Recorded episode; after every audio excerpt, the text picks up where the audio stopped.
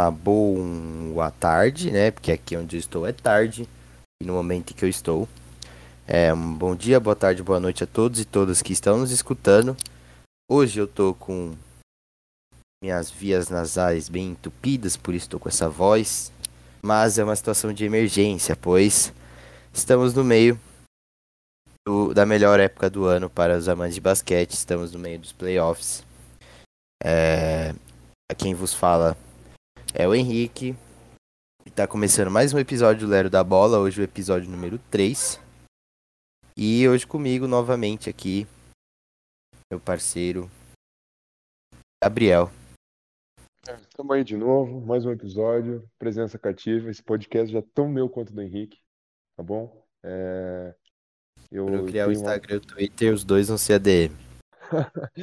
Não, brincadeira, gente. Mas enfim, é isso. Temporada regular acabou, play-in acabou, primeira rodada dos playoffs já terminou também. E é isso, tipo, é isso. Eu sou uma pessoa que, para ser bem honesto, Henrique, você sabe bem disso, nem acompanhei com tanta veemência assim a temporada regular, acompanhava para jogar o Fantasy da NBA que a gente participava, mas que é muito legal, inclusive, se vocês tiverem oportunidade, brinquem disso aí, porque é, é muito divertido.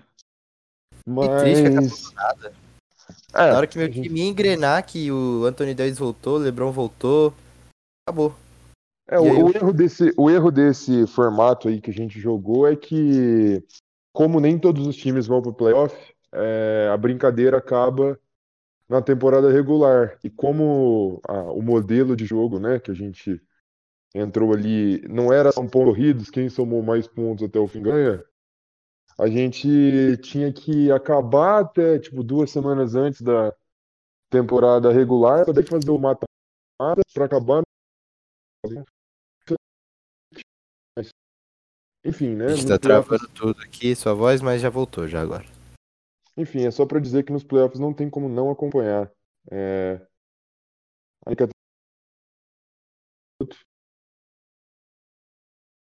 Você Opa, foi vou... cortado novamente. Então, desculpa. Ainda que na temporada regular a gente possa não assistir com tanta veemência, quando chega nos playoffs não tem como não acompanhar do jeito que do jeito certo, que é vendo tudo, tentando se informar o máximo possível. Porque, né, é o que importa. Enfim, é, é isso. Esse final de semana eu só fiz isso. É graduação que lute. É, e todos os jogos, absolutamente todos os jogos mesmo, assim, muito cativantes, muito bons de assistir. O jogo que eu acho que teve a maior vantagem de um pro outro foi o do. O do. Fila contra. Contra o Washington, né? O Washington que passou play-in, perdeu pro Boston. É, surpreendentemente, perdeu pro Boston e perdeu de bastante é, ainda. A gente aqui, inclusive, achou que ia ser um. Não digo um que passeio, né? Mas que ia dar é. Washington bem, assim, sem o, sem o, o Jalen Brown e tudo mais. É, mas o Westbrook voltou, né, pro modo. Voltou não, ele acionou o modo playoffs, onde ele, o aproveitamento dele cai bastante. É, ele comete mais turnovers que o normal. Mas depois a gente fala do Washington, né? Voltando à ideia principal que fora esse jogo, acho que o do Nets do Boston também o placar foi não foi tão disparo, mas né, quem assistiu o jogo viu que a qualquer momento o Nets ia ganhar o jogo, o Boston querendo ou não. Parecia o... que eles estavam meio com o freio de mão puxado, né? Tipo, é, é justamente isso que você falou, assim. Parecia que era tipo. Tá, quando eu quiser meter bola, eu vou e meto bola. Eu tenho o jogo na mão desde sempre. Eu tô deixando a, a, os meninos de Boston brincar. Enquanto isso, eu tô tranquilo. Eu senti Exatamente. muito isso, assim. E, tipo, era aquilo. O Boston tava dando de tudo, né? Tava entregando tudo que eles eram capazes ali. O Tatum, é, com volume de jogo muito alto. O Kemba Walker fazendo o jogo até um pouco melhor do que do que ele tem feito, mas mesmo assim o, o Brooklyn estava naquilo, eles estavam remessando qualquer bola, parecia que ele estava aquecendo, parecia que ele estava ali tirando o primeiro tempo para ganhar entrosamento entre os três, né, os, o Harden, o Kyrie e o Duran. E aí depois no segundo tempo eles começaram a jogar, engrenou. Mas depois a gente fala desse jogo mais especificamente, vamos, vamos por ordem de acontecimentos. É, começar pelos jogos de sábado. né? Aqui a gente vai falar hoje especificamente sobre o jogo 1, sobre os jogos 1, mas a gente vai ter. A, eu vou tentar trazer na frequência de jogos 1. Aí quando acabarem os jogos 3, a gente faz mais um episódio olhando os, os jogos que aconteceram. É, aí quando acabar os jogos 5 também, quando acabar os jogos 7. Aí depois, né, quando a gente tiver um novo, no, um novo round, aí a gente conversa mais sobre o novo round. E aí, então, vamos começar falando sobre o jogo 1 de Miami e Milwaukee. O jogo de estreia dos playoffs todo mundo muito animado, todo mundo muito afim de assistir os playoffs e o jogo entregou aquilo que a gente esperava.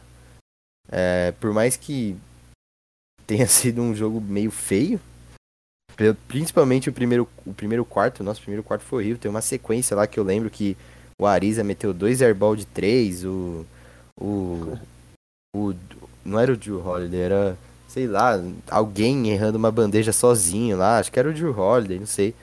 Negócio, assim, bem, bem ruim mesmo. Mas depois melhorou. É, o, o, aproveitamento do Miami e do, do Milwaukee não foi muito baixo, né, ao todo do jogo. Foi 46% as duas equipes. O Milwaukee venceu, né, prorrogação. É, bom, o que, você achou da análise geral aí, Gabi? Ó, eu tô pegando aqui o, o box score. É, é aquilo, né? A gente até comentou com, com o Luizão, a gente até fez a brincadeira de que playoff, principalmente quando se trata de né, jogos bem pegados, é, Miami Heat tem essa característica, né? Não, é, não, não é um time, é um time que é reconhecido, né? Tipo, você pensa no Miami, você não vai pensar nesse num ataque extremamente dinâmico, incrível, né? Depende muito do, do Jimmy Butler ali, no, de como é o dia dele, se a bola do Tyler Hero e do Duncan Robinson vai cair. O Bandebaio tá é, tá num dia Butler bom. que não fez um jogo muito bom, não, né? É, acabou 4 para 22, 2 de 9 dos 3 pontos. E além de 6 turnovers. Pro volume é, de chute que ele teve. Pro volume de, de bolas que ele chutou, 22 bolas, você meter só 4, isso é, tipo, bem ruim. Isso num jogo de temporada regular, se a gente visse o Westbrook fazendo isso, a gente ia, tipo, falar, puta merda, que jogo horroroso. Mas, é, né, isso é algo pro Milwaukee abrir os olhos, né? Porque se o Jimmy Butler fizesse um jogo normal, nem espetacular, só um jogo normal, o Milwaukee perderia, né? Assim como foi ano passado, é, eu... o Miami não tomou conhecimento. É, isso é, isso é uma, uma boa questão pra gente observar, né? Como é que vai ser esse ajuste do, do Milwaukee em relação ao, ao restante dos jogadores do Miami, porque é, é, meio que aquilo, né? Tipo, o Jimmy Butler é um jogador que, que ele é muito de lua. Eu lembro que eu tinha uns um, um centavos, tipo assim, coisa de cinco reais é, da minha primeira leva que eu, que eu deixei num site de aposta. E no, no, no jogo 6 da NBA, ele, ele tinha vindo daquele triple, é, dois triple doubles de, de 30 pontos, um negócio assim na final do ano passado contra o Lakers, né? Isso. Aí chegou no jogo. Aí chegou no jogo 6, eu falei, porra, ele tem que fazer, ele tem que, tipo, ser avassalador, assim, porque o Miami tá contra a parede. Se, se, se, ele, se ele. Se o Miami perder, acabou. O Lakers é campeão. E daí, tipo assim, eu apostei todo o, o restante de dinheiro que tinha, apostando num, numa coisa próxima do triple-double do, do, do, Jimmy Butler, e pro Anthony Davis fazer X número de pontos lá, tipo, acima de 25, alguma coisa assim. E eu perdi no, no Jimmy Butler, porque ele acabou aquele jogo, ele fez tipo oito pontos no total. Então, eu não digo que ele é um sujeito inconstante, porque se a gente for pegar os últimos números dele aqui, ó, os últimos cinco jogos do Jimmy Butler, ele fez 17, 21, 13, 26 e 25. Eu não digo que ele é um sujeito inconstante, porque ele não tem jogos de 40 e jogos de 5. Só que mesmo assim, ao você ser o dono de uma franquia, ao você ter todo um ataque construído em cima, não digo que é em cima dele, como é um, um Dallas Mavericks da vida, essa dependência máxima que eles têm do, do Luka Doncic, mas, tipo assim, muito passa pelo Jimmy Butler. E você fazer um jogo onde você chuta 22 bolas e faz só 17 pontos é uma coisa meio preocupante. Só que isso dá um alento também pro torcedor do Miami que, putz, é difícil a gente ter seguido os jogos do Jimmy Butler assim. Então acho que o Bucks tem que abrir o olho. Não vai ser todo dia que o Chris Middleton vai meter uma bola daquela na prorrogação. Chris Middleton foi muito bem, teve 10 de 22 no aproveitamento. E o é Middleton fez o que o, o Giannis deveria fazer, né? O Miami que dessa vez, não como ano passado, não marcou zona, né? Ano passado eles marcaram é, a maioria dos jogos, a maioria do tempo contra o Milwaukee marcou uma zoninha de 2-3, pelo que eu me lembro. E dessa vez não, ele estava ali meio que num, numa marcação individual, mas né, sempre que o, o Giannis pegava na bola tinha uma dobra ou o, o Adebayo ficava sempre na, na tocaia ali para fazer a cobertura. O, o, Miami, que é aquele time que ele tava ali perigando entre sexto, sétimo, oitavo, ah, chegou até ficar fora da zona de playoffs, mas com certeza... O Miami começou a temporada muito mal. O Miami começou sofrendo muito com problemas de lesão e Covid. Eu lembro que o, que o Miami existia até a, a rumores aí e tudo mais é, de que eles poderiam abrir mão de alguma coisa dentro do núcleo deles, fazer algumas trocas. É, não digo. Eles tentaram, eles foi especulado o Harden, né? No Miami. Sim, alguma coisa maior para tentar recuperar Era... aquele recorde, porque o Jimmy Butler jogou pouquíssimo na, na temporada, o Ben Adebayo sofreu de, de, lesões. Eu lembro que tipo teve seguidos jogos assim que Gabe Vincent era o era o o pontuador do Miami, tipo, um Miami des jogou desolado. 52 partidas, perdeu perdeu 20, né? Perdeu 20 partidas na temporada por lesão. E Enfim. o Miami era aquele time que, assim, qualquer um dos três ali, né, que é, os, os três primeiros, os três melhores do leste, qualquer um dos três não queria pegar o Miami numa primeira rodada de playoffs, tipo, definitivamente. Porque é um time cascudo, é um time que tem o Jimmy Butler, é o time que tem um banco ali bem experiente, com o Igodala, tem o Dragic que fez um jogo absurdo, assim, eu queria exaltar, eu já exaltei muito o Dragic na temporada passada, fiquei muito triste quando ele se machucou, e acho que a única forma do Miami ter vencido aquela final, né, o único universo em que o Miami venceria aquela final seria em que o Dragic não tivesse machucado. Mas ele é, ele é impressionante, ele, ele, ele é de uma eficiência, assim, de um uma classe em quadra, ele, colo... ele arma muito bem o time. Ele estou para 50%. É, da, da linha de 10 3, 17. Ah, da linha de 3 ele ficou para 50%, quase 60% é, de arremesso de quadra, né? Contando de 3 e 2. E ele foi um grande diferencial do Miami nessa partida, né? Fora o Duncan Robinson, que meteu as bolinhas dele lá, chutou mais 50% também para 3. E o Miami vai jogar assim a série inteira. Vai jogar fazendo bloqueio fora da bola pro Duncan Robinson receber e chutar. Então, é Duncan Robinson é, é... Passado. 7, de, 7 de 13 nos field goals, 7 de 13 no, nas bolas de 3. O sujeito não fez um arremesso de dois pontos. Foi só chutando de 3. o Miami vai fazer isso. Eles, eles ganharam do Milwaukee no passado assim, né? Tipo, chutando de 3 com o Duncan Robinson o jogo todo, incansavelmente. E o Tyler Duncan Hero Robinson mais, mais discreto também, né? Tyler Hero bem mas, tímido, bem tímido. Mas é um time assim que vai dar um trabalho, eu acredito que essa série vai para no mínimo seis jogos, seja para quem quem passar, eu, eu botaria dinheiro que essa série vai ter sete jogos. Ainda mais agora que tem torcida, então o fator casa pesa, então com certeza o Miami não vai vender fácil vitória para Milwaukee em Miami.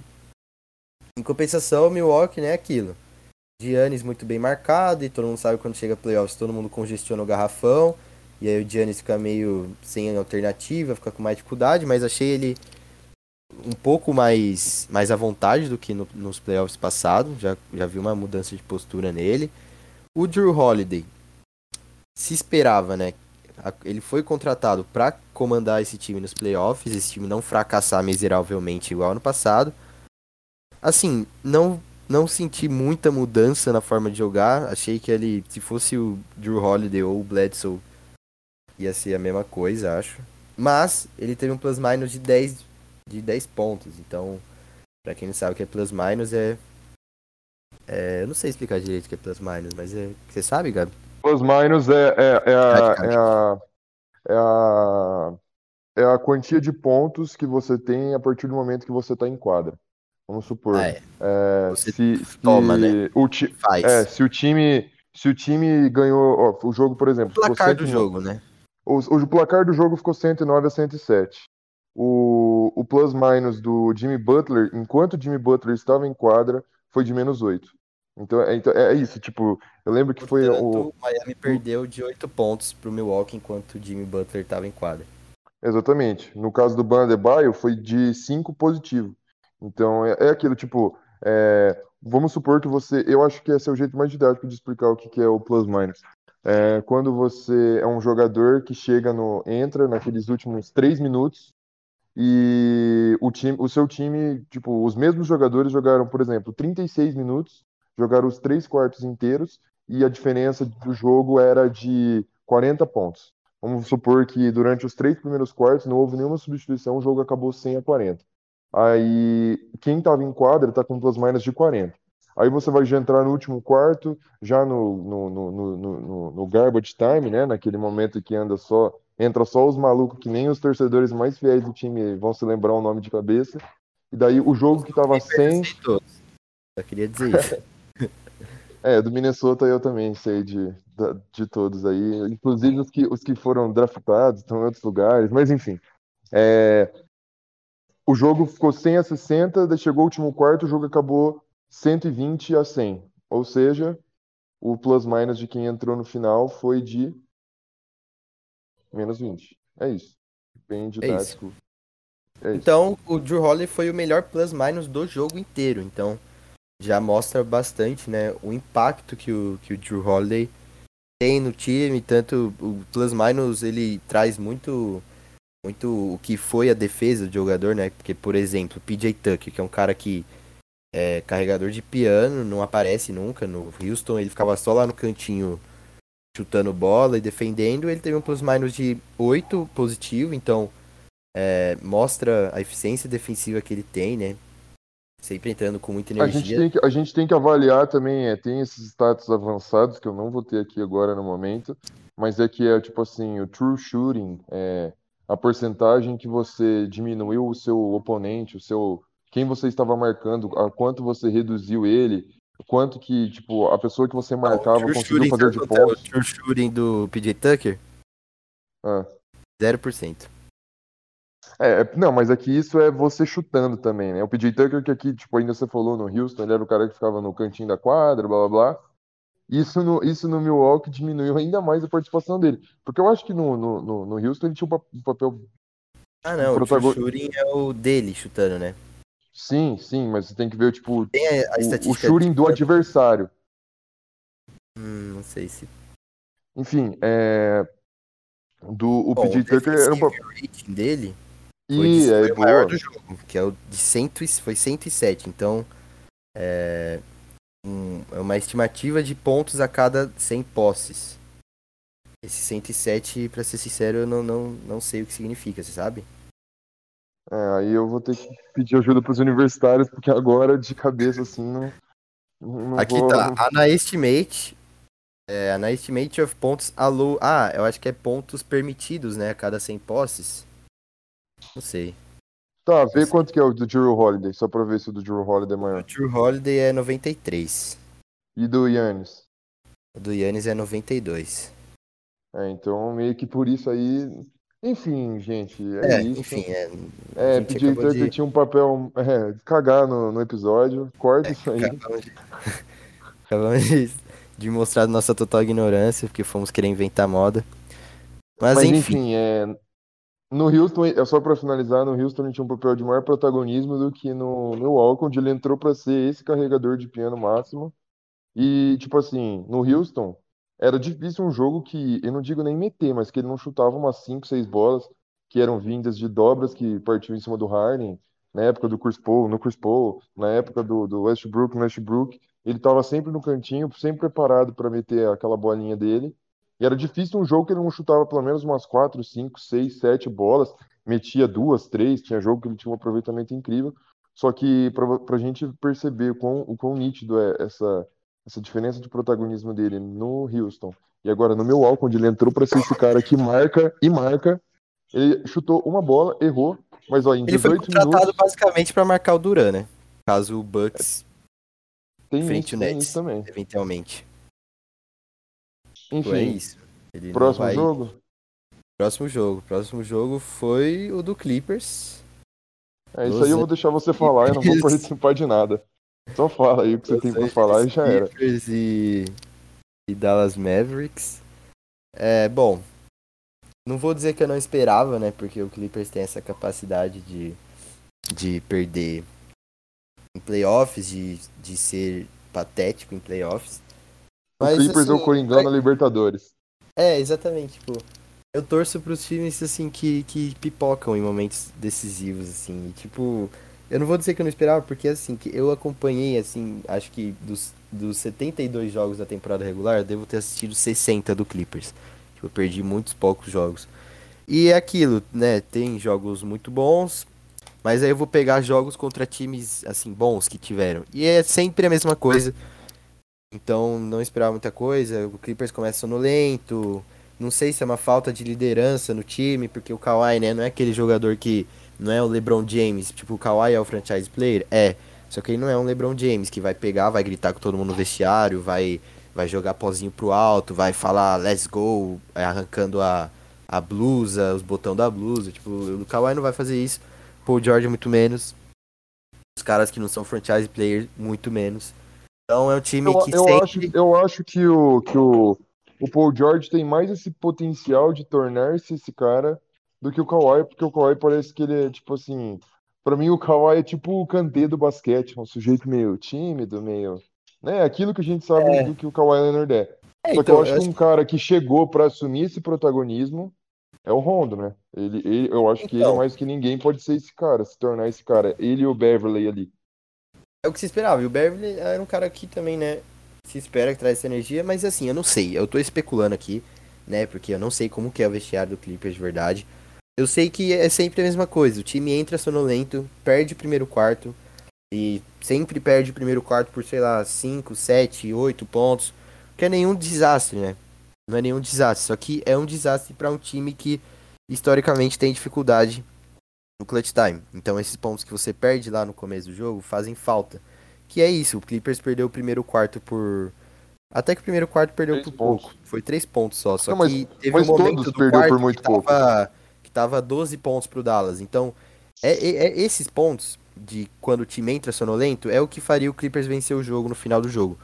É, outra coisa que faria o Clippers vencer o jogo no final do jogo é o clutch time que eu não sei quanto que eles chutaram no clutch time, mas eu sei que nos últimos foi assim, o Clippers no, começou o último quarto muito bem, conseguiu empatar e virar o jogo. É, só que aí chegou nos cinco minutos finais, o Dallas começou a dobrar no Kawhi. O, e aí o Kawhi some do jogo. É, o Paul George sumiu do jogo também. E quem começou a definir as, as jogadas de ataque do Clippers foi o Rondo, foi o Marcus Morris, chutou. Marcus Morris que foi estupidamente mal esse jogo. Ele teve um aproveitamento de 0% chutando 6 bolas de 3. E de 2, ele teve um aproveitamento de 25%. Um cara que na temporada regular entregou a maior eficiência de bolas de 3 da liga inteira. Ele teve um plus minus não, de... né? De, porque de 2 ele, ele chutou 100%. O quê? Mas Nesse jogo? É. Ó, ele, ele ficou 0 de 6 ah, dos 3. E no total ele ficou 2 de 8. Tudo que ele chutou de 2 ele acertou. Só que esse cavalo só é. continuou só chutando de 3. Não, eu acho que assim, teve é, uma insistência do Tailu no Marcus Morris, porque assim, ele é muito importante. Ele foi muito importante para o momento do Clippers em que o Paul George e o Kawhi estavam lesionados, ou só o Kawhi estava lesionado. Mas assim, o cara não tá bem, tipo, ele claramente não tá bem. O cara, ele ele tem a melhor eficiência de 3 da liga e ele chutou 0% de 6 tentativas. Então, ele teve um plus minus de menos 23. Que quando ele tá em, em quadra, ele marca o Porzingis. Ou tem uma troca. Isso, isso é outra coisa aqui também, ó. Mano, o Clippers esperou tomar 20 e poucos pontos do Luca no primeiro tempo pra começar a dobrar nele. Então, é, é sabe, aquelas, aquelas aquelas percepções assim que você não precisa ser assim o nosso técnico do, do nosso time da faculdade ele teria antes do jogo provavelmente se a gente estivesse jogando contra o Luca Doncic ele colocaria uma dobra né já logo no início do jogo o Tailu confiou na capacidade do Patrick Beverly marcar o Luca Doncic da mesma forma que o Doc Rivers confiou na capacidade do Red Jackson marcar o Luca Doncic naquela bola que tá eternizada na história que o Luca ganhou o jogo o jogo 4 ano passado. Então assim, eu não sei, eu não sei o que passa na cabeça desses caras. É... Eu acho. Eu acho Assim, que. É o Eu Luca, acho tá que- ligado? Eu acho que os últimos técnicos que passaram pelo Clippers, por exemplo, eu, eu, eu realmente não sei te afirmar qualitativamente se o Doc Rivers, se o Ty Lue são melhores do que o Frank Vogel do Lakers, por exemplo. Se eles são melhores do que o Spoelstra do Miami, que o Mike Budenholzer do Bucks.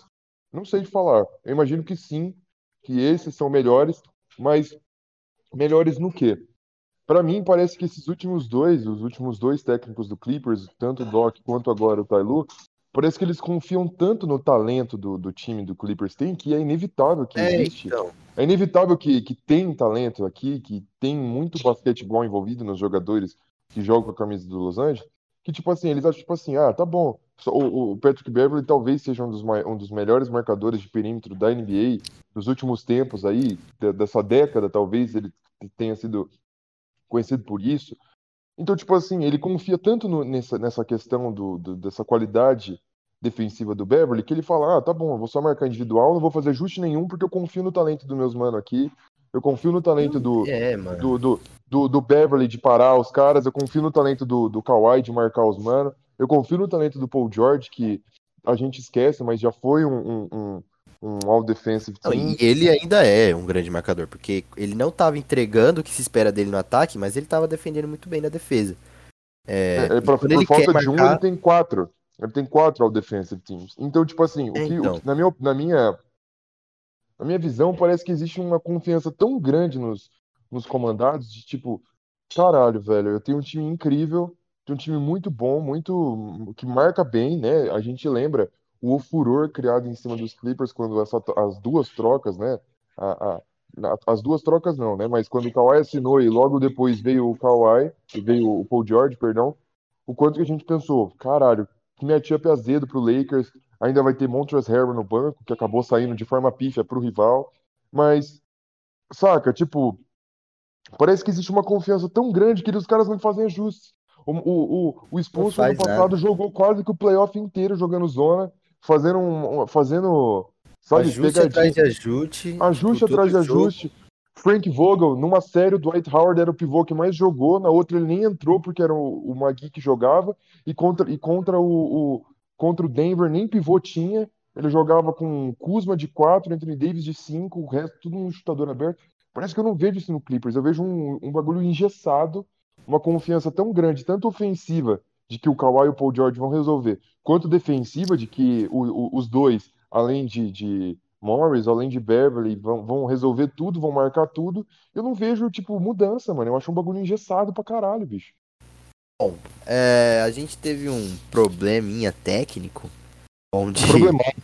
É um problemaço técnico, né? Onde a gente tinha gravado até mais que a metade já do, do episódio e, e o bagulho tinha parado de gravar nesse momento aqui, em que eu falei que o, né, sobre a marcação que o, que o Tailu optou por fazer no Luca.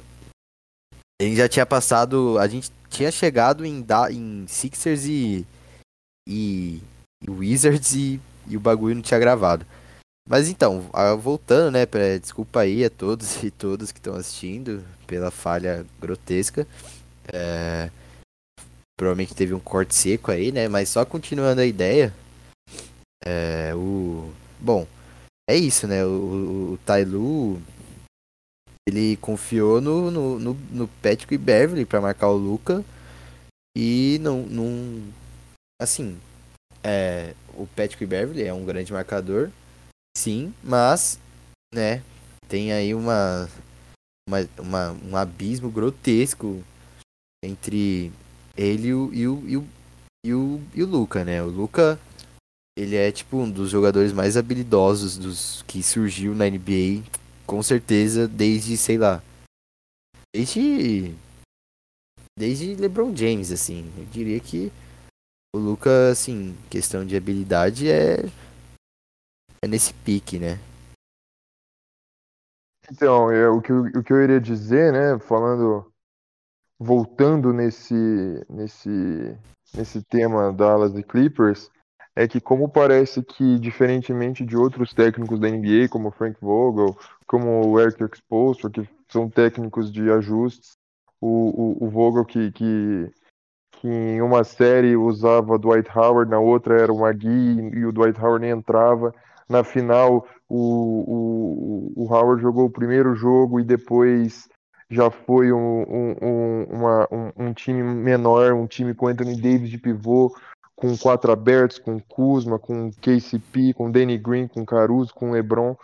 É, e isso, isso ia se alternando, isso não me parece que acontece no, no, no, time do Clippers.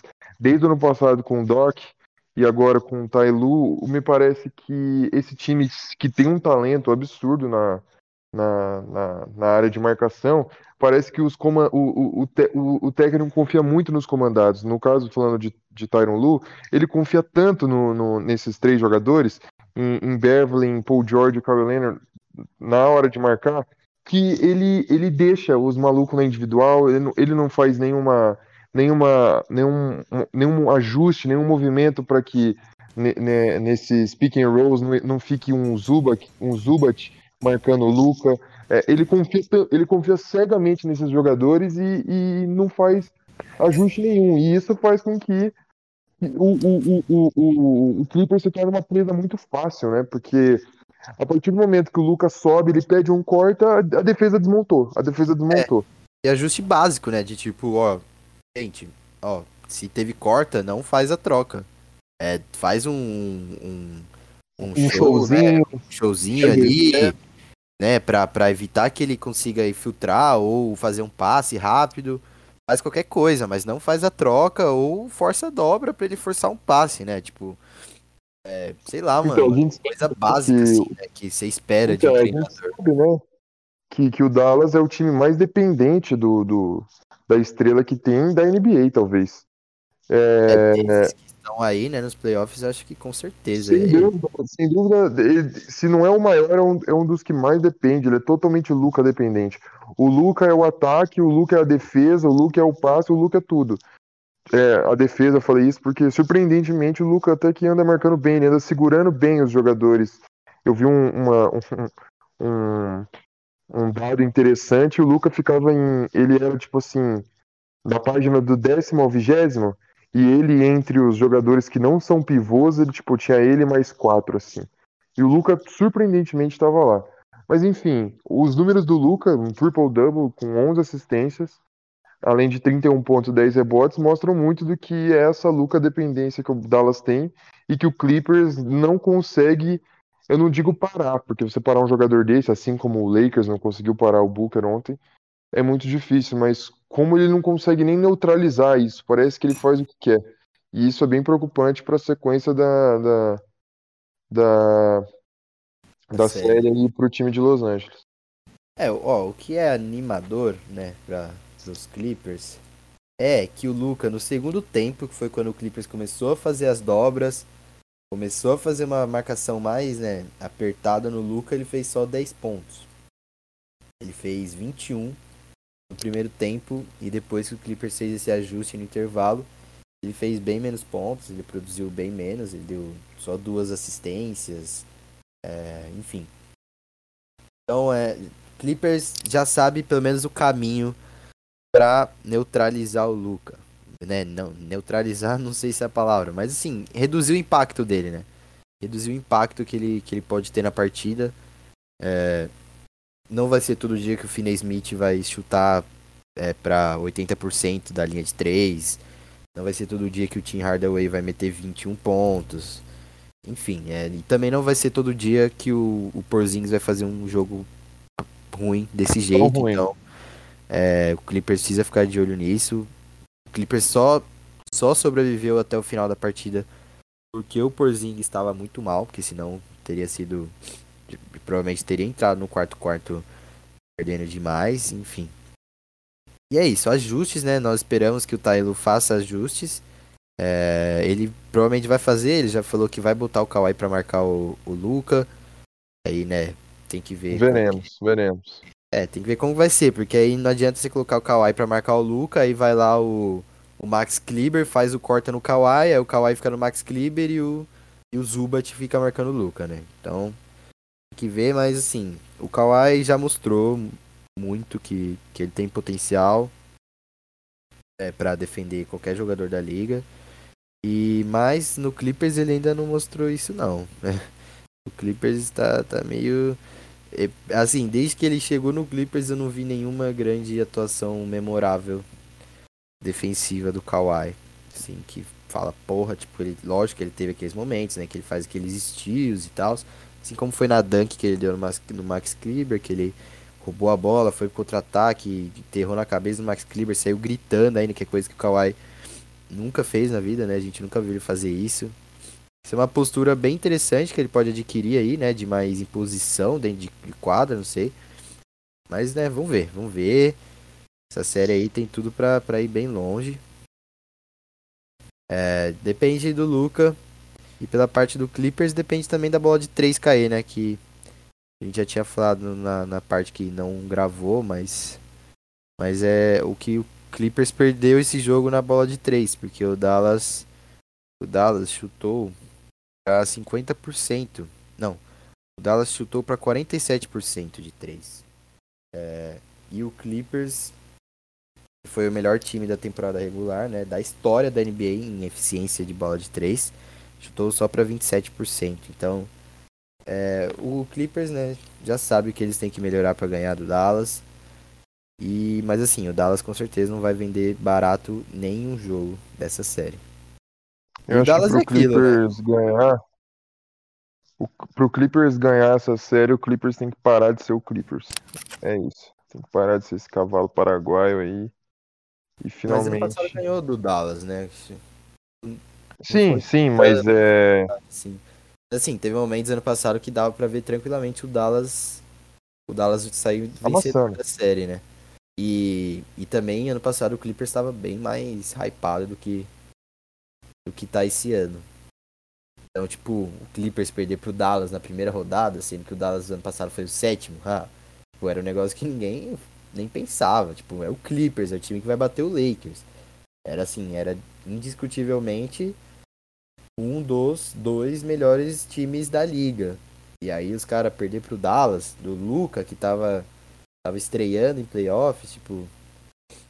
Parecia distante. E hoje em dia já não parece tão distante assim, né? Já parece um negócio que possa acontecer bem mais. Mas enfim, é isso que você falou. O Clippers pra vencer o Dallas precisa largar de ser o Clippers e não tem mais o que fazer. Para mim essa série acaba em sete jogos. Aí quem vai vencer o último jogo, não sei. É, espero muito que Deus queira que seja o Clippers. Eu não quero esse vexame. Mas vamos ver, né? Tem muito o que acontecer aí ainda. Vamos para Boston? Boston e Brooklyn? Vamos de Boston e Brooklyn. Então, como a gente já havia gravado, e para não ficar recorrente, já falar que a gente já falou em todas as vezes, mas eu acho que essa é a série que menos precisa de discussão. É, a gente, como já falou lá no começo, a minha visão é que parece que o Nets começou o jogo com o freio de mão puxado, como a gente pode ver que no primeiro quarto aquele time com todo esse poderio ofensivo marcou 16 pontos, é, só 16 pontos, né? Foi só no terceiro quarto que eles, eles ganharam o quarto do Boston, foi só no terceiro quarto, né? Primeiro quarto 21 a 16, o segundo 32 a 31 e o terceiro 31 a 20. Aí já começou a, a desgarrar um pouco do placar, que daí se confirmou no último quarto com 26 a 20. Mas o que eu ia dizendo é o seguinte: é, essa série, é, pra gente que já falou isso no primeiro, logo no primeiro episódio, pra gente foi até uma surpresa, né? Que o Washington outros carnavais em playoff e perdeu naquela que foi uma das atuações mais brilhantes que eu me lembro assim num futuro num futuro num passado recente de playoff com aquele jogo do Tatum absurdo tudo que ele jogava para cima caía. Mas enfim. pontos. isso contra o Wizards, contra o Wizards. E, e é isso. Tipo esse Nets é muito bom não tem o que ser dito. Blake Griffin jogando 20 minutos só mas importante é James Harden, 5 de 13, não teve, uma, um, não teve nenhum aproveitamento dos mais assustadores do mundo, nenhum volume, né? Como a gente viu, só 13 bolas. Mas mesmo assim, 21, 9, 8. 8 assistências. Kevin Durant, 32 pontos, 12 rebotes. Kyrie Irving, 29 pontos. E é isso, esse Nets é isso aí mesmo. Quando vai, quando liga a chave dos, dos três ali, não tem o que fazer, é rezar para que a bola não caia, porque é muito superior a todo mundo. E esse Boston Celtics, para mim, é um belo time. Se a gente vê o, o time titular, é Tatum, Marcus Smart, Fournier, Kemba e Tristan Thompson. É aquilo, é um time que, tirando o Smart ali do perímetro, que é um exímio defensor, o resto ofensivamente dispensa comentários e ainda falta um Jalen Brown, mas a deficiência maior desse time é o garrafão, não dá para se confiar em Tristan Thompson. É um time que quer ser campeão não consegue, pelo menos hoje, né? Já aconteceu com o, o Cleveland em 2016, né? A, o título do, da virada do 3 a 1 Mas não dá para um time que quer ser campeão confiar em Tristan Thompson para ser titular, para ser uma âncora defensiva. E aí, qual é que a defici deficiência do, do Warriors também era o garrafão, né? Aquele ano. Mais ou menos, né? Pois é. Mas assim, era. Se fosse ver o time todo, assim, com certeza o pior jogador do time era o Bogut. E é isso. Então, tipo... mas. Mas, mas é aquilo, né? É, é, é, podia ser quem for ali. Aquele sujeito não ia jogar né? Tipo, a não ser que se fosse um cara muito acima da média, eu não vejo. Né? O, o time que iria fechar o jogo ia ser aquele que era o quinteto da morte, né? Curry, Sean Livingston, é, Dre, é, Igodala e. É, eu, eu não lembro, mas eu acho que naquela época já, é, ainda tinha o Harrison Barnes, né? Tinha, tinha o Barnes. É, não, então e... era esses dias, assim, só fugindo um pouco do assunto, né? Eu tava pensando nesse time. E aí, pensando nesse time, pensando no que pode ser o Warriors ano que vem, assim, é muito melhor, né? Do que aquele time. Tipo, o, pois é, o, eu acho que. A minha visão é, tipo, um upgrade em relação ao Barnes. E vai ter um oh. Wiseman no, no garrafão, que é, quer dizer, que não sabe o que, que vai dar o Wiseman, né? Porque até agora, assim. Não mostrou que veio. É, não, não, nada muito interessante, né? Mas mas eu acho que o Warriors o ano que vem vem assim pra, pra cabeça mesmo, pra disputar título forte. Que ainda tem a possibilidade de. Parabéns aos envolvidos, mas de receber uma pique altíssima, né? O, o, os Wolves têm tudo para ser uma pique top 5. E a não ser que caia nos três primeiros, a pique vai pro Warriors. Então eu, como torcedor do Wolves, rezei cada segundo para esse time perder o máximo de jogos possíveis para ser ali junto com os três piores o favorito para pegar a primeira pick. Porque é isso, se não se cair a quarta pick, que é uma pick altíssima, tipo, porra, quarta pick do draft.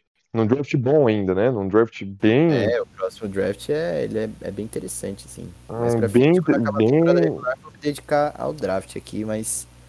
Mas ó, é bem interessante mesmo esse, essa Enfim, classe. essa classe de draft bem interessante. O Golden State pode pegar um talento top 4, top 5. Pra ser um sexto homem ali. Então, e para além disso, ele pode pegar o quê? Pegar essa pique, pegar esse prospecto, esse jogador, James Wiseman e além de um Wiggins e um Kelly Oubre e trocar por qualquer estrela do mundo. Por exemplo, imagina um Bradley Beal nesse time, né? Imagina um, um 4 de respeito. Não, se você pega o Wiseman, o Wiseman o... e o, o prospecto que vier, ele já consegue trocar por, sei lá, um pivô de.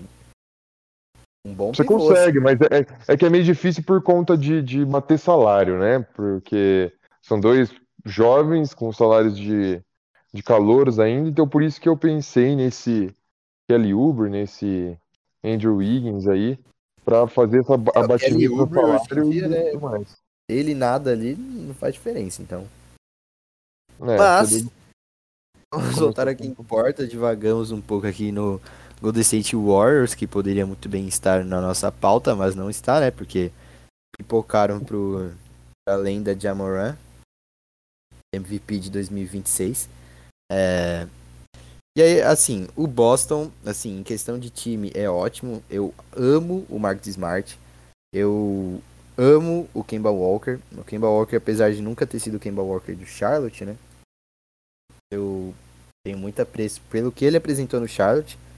É, então, assim, se junta esses dois caras com o Tatum.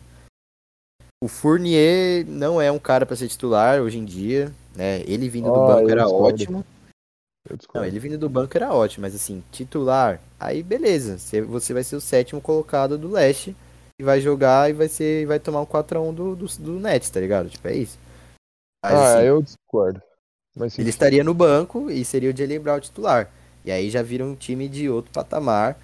É, com certeza a série seria muito mais difícil, porque o Jalen Brown ia marcar o, o Harden, o Harden ia ter muito menos liberdade para jogar. É, o Harden, assim, com cozido e com freio de mão puxado que nem ele tava, ele quase meteu um triple-double. E vai ser isso. O- todos os jogos que o Nets jogou com os três, o Harden fez ali uns 20 pontos e assim, deu 200 assistências. Porque é o, ele que arma esse time, o Duran e o Irving são dois dois diabo apenas, tipo, eles são dois retardados assim, jogadores com tem uma extrema facilidade para pontuar. E, e é isso que, que eles fazem, é assim que o Nets vai funcionar, o Harden vai, vai armar esse time, vai fazer uns 20 pontos, o Irving e o Duran vão fazer uns 30 cada um. E vai ser assim o playoffs inteiro, né? E além disso tem um banco extremamente interessante, é, coisa que antes a gente achou que o banco do Nets seria ridículo de fraco, né? Porque eles trocaram o Lever, trocaram o, o Jarrett Allen. Só que aí surgiu o Bruce Brown, o Jeff Green começou a ser mais utilizado e, e entregou, o Blake Griffin chegou, é, o Claxton também começou a ser mais utilizado, se mostrou bem eficiente, o Cabarro começou também a ter mais minutos, se mostrou eficiente, e ainda tem o DeAndre Jordan para entrar nesse time que não jogou contra o Boston.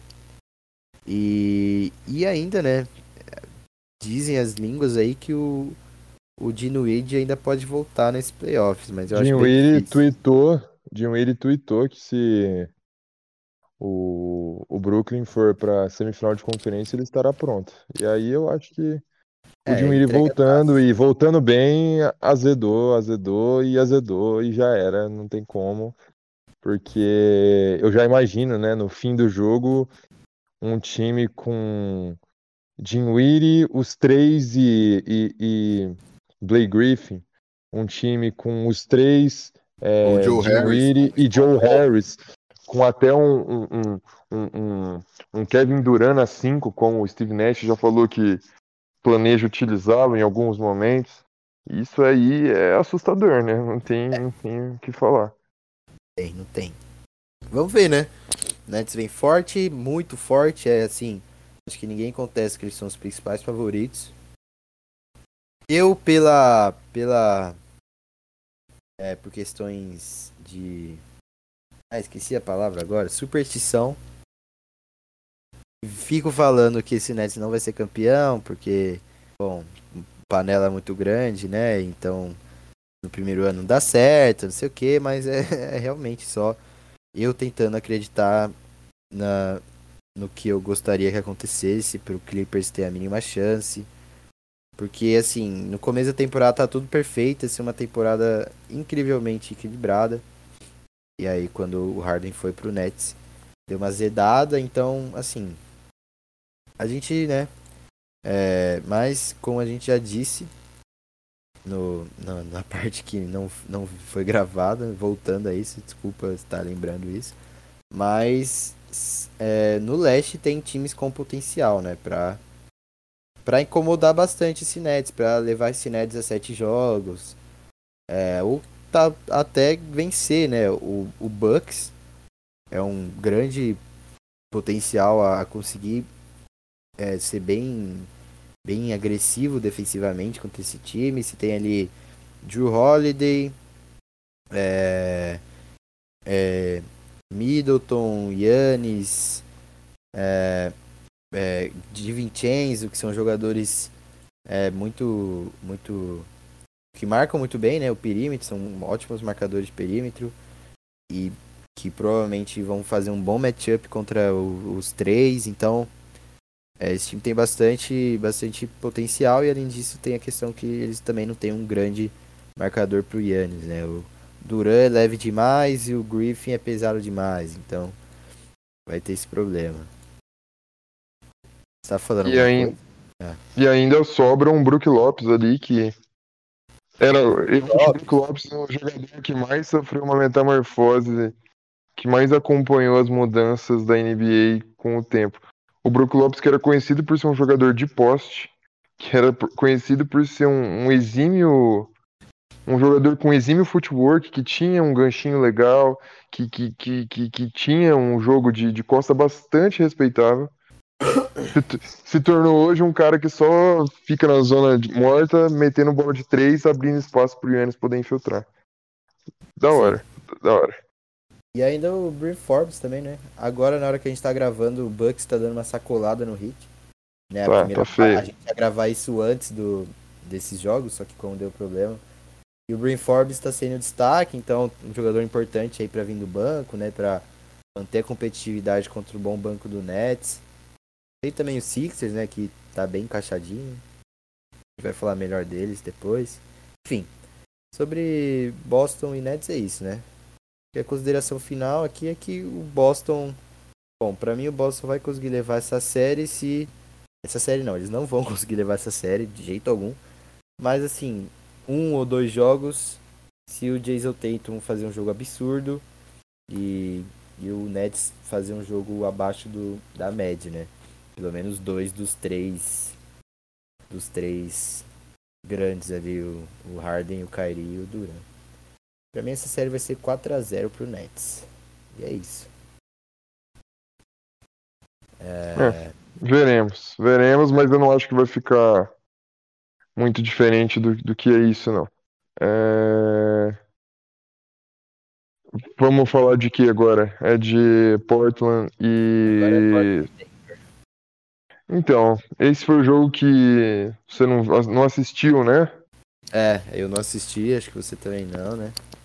Então, foi um jogo que eu assisti um pedaço só, eu confesso que não vi inteiro, mas vi reportagem depois em cima e vendo o box score aqui, vendo os números, não tem como ser diferente a nossa análise, a não ser afirmar que o Damian Lillard é ridículo e que o Nuggets tem o, hoje, para mim, o que é o, o maior, maior e melhor big man da NBA, que se chama Nikola Jokic, o MVP da temporada, na minha opinião. É, Jokic fez 34 pontos, 16 rebotes e ele, que teve mais de oito assistências de média, deu só uma assistência. E eu acho que é aqui, nesse número de assistências que ele teve no jogo, que definiu a vitória do Portland Trail Blazers, né? Ele não conseguiu envolver os companheiros como ele fez e faz tão bem e, né? O resto do time não ajudou tanto. Sete assistências para chegar na média dele já eram 14, no mínimo 14 pontos foi o que o, a diferença, né? Foi Exatamente. Então. Exatamente. Foi um time que, como eu falei, não assisti todo o jogo. Não posso fazer uma análise muito embasada sobre isso. Mas olha, o líder em assistências do time foi o Campasso. Campasso com cinco assistências e Monte Morris com outras cinco. Enquanto isso, o líder em assistências do time não deu nenhuma. É estranho porque ele é conhecido talvez mais por, por isso do que por qualquer outro é, ou qualquer outra coisa dentro do jogo dele, né? E é isso. Aaron Gordon para mim uma decepção até agora com a camisa do Denver. Chegou ah, a acho. Eu acho ah, que eu... assim, Pode ele... falar. Ele nunca mostrou, né, muita coisa, assim, para mim ele nunca foi nada muito impressionante. É, a gente sempre esperou que ele fosse um jogador que criasse o próprio arremesso, que conseguisse jogar sozinho, mas ele, não, ele sempre deixou muito claro pra, pra gente que ele não seria esse cara. E no Denver ele é um, ele tá no time perfeito para ele ser esse cara, né, que, que vai fazer esses pontos fáceis. Ele tem uma boa leitura de jogo até. Acho que ele se posiciona bem em quadra. E ele tem o Jokic e ele tinha o Jamal Murray também, né, para municiar ele aí. E ele é, essa série seria outra, né? Ele começou muito série... bem no, no, Denver, né? Tipo, ele fez uns ali uns cinco jogos muito bons até o Jamal machucar. Aí o Jamal machucou, aí o, o rendimento dele deu uma caída, porque Aí ele se torna o terceiro melhor jogador do time, então já tem uma marcação mais atenta a ele. E é, né, a gente já sabe que ele não vai. Ah, ele chegou para ser esse terceiro elemento, né? Ele chegou para ser esse cara. Ah, é, que... mais ou menos, né? Porque o ele chegou... Michael Porter já tava em ascensão já nessa. Exatamente, momento. ele chegou para ser esse cara, mas ele viu a cena dele sendo roubada pelo Michael Porter, que finalmente se tornou o jogador que todos esperávamos Michael que ele. Porter é Make America Great Again, hein? Anti-vax é, é, pesado. É sério? É sério? Infelizmente não sabia dessa curiosidade sobre o digníssimo Michael Porter. Michael Porter que snobou, que foi snobado pelo Clippers para draftarem Jerome, Jerome Robinson. Robinson. É isso? É, eu jamais vou perdoar o Clippers por isso, mas tudo bem. É, aquilo que a gente já havia dito, né, que pro Clippers fazia sentido você draftar o melhor jogador porque você não precisava que ele chegasse e destruísse, porque ainda que não tivesse um time bom, porque o draft dele foi o draft pré-chegada de Kawhi e de Paul George, você tinha um bando de moleque. Quanto mais per você perde, mais interessante é para um time em reconstrução. E deixaram passar para draftar o Jerome Robinson, que além de ruim, é feio. Perdão, Muito Jerome feio. Robinson, mas. O cara, o cara, não tem minutos, assim, o cara não tinha minutos nem no Wizards, nem ano passado no Wizards, que o Wizards não tinha nem o Westbrook, não tinha ninguém. O cara não tinha minutagem nem naquele time, então não sei, né? Outra, outra decepção é, desse Denver para mim, eu não digo que é uma decepção porque é, o contexto ajuda a explicar o que anda acontecendo, né? É, mas pô, meu CEP muito, muito abaixo, Nossa, né? eu ia falar isso agora, mano. 36 eu... anos, tudo bem, já não é mais. Já não é tipo, é mais. Nossa, que desevolução, né, mano? Já não é mais quem a gente esperava, mas pô, ele podia fazer um trabalho parecido com o que o Gasol fez naquele Toronto, algo do tipo, ser um jogador importante, um jogador que não precisa mais tanto dessa fisicalidade toda, mas anda no ostracismo no lado de, de Denver ali, viu? Com nove pontos de média na temporada, nem cinco rebotes e duas assistências. Anda meio sombria a situação como rápido. Ano Perdeu, passado foi... ele, já... ele tipo, ano passado ele chegou para ser, assim, o terceiro jogador, né? Ele chegou para ser o que o Gordon também chegou para ser. E aí acabou que ele né, não conseguiu apresentar nem um pouco o que se esperava dele. E aí ele ficou sendo um jogador um peso, porque não dá para trocar, porque o salário dele é muito alto para ele mas, mas aí que tá, o Denver fez uma coisa meio Dirk Nowitzki com ele, assim assinaram com ele por um contrato grande numa coisa que eu só consigo explicar se for um negócio meio de gratidão do lado de Denver, porque o contrato dele acabou e ele assinou com tipo bem mais do que ele apresenta hoje em dia, assim. Tá bom, legal, bonito, né? Mas Sim, o, o, contrato dele é, tinha expirado na temporada passada ou na outra, se não me engano. Então renovaram por uma quantia robusta perto do, que, do volume, perto da, do que ele vem apresentando. E é isso, eu acho que pra gente encerrar essa série, a, a, a chave pro, pro Denver passar é o Jokic envolver mais os companheiros, o Michael Porter chamar um pouco mais da responsabilidade. Por quê? Porque ele teve um jogo incrível, teve um jogo incrível, 25 pontos, 9 rebotes, 12 de 21 no field goal, não é ruim. O problema é quando a gente olha as bolas de 3, ele chutou 1 de 10 ele foi quase que perfeito nos, nas bolas de dois. Nas bolas de dois pontos ele ficou. Meu Deus, não pode ser. O quê? A bola de dois Gente pontos. do céu. Nossa, um de 10 triste, mas na de dois. Nas bolas foi... de dois pontos ele ficou perfeito. Ele é, ficou perfeito nas perfeito. bolas de dois pontos. Ele foi perfeito, e aí, por isso. Chega num elemento desse, se eu fosse o Mike Malone, Michael Malone, né? Que esses dias ele, ele, chamou a atenção da mina lá, da repórter ao vivo, porque chamou ele de Mike Malone. Tipo, mano, olha, vira pra esse cara e fala, irmão, para de chutar de três, velho. Mano, tipo, ele foi tá perfeito e continuou chutando outras 10 então, bolas, cara. Vai pra dentro, bicho.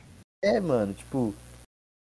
Meio mano, que. É meio que uma. É meio que uma.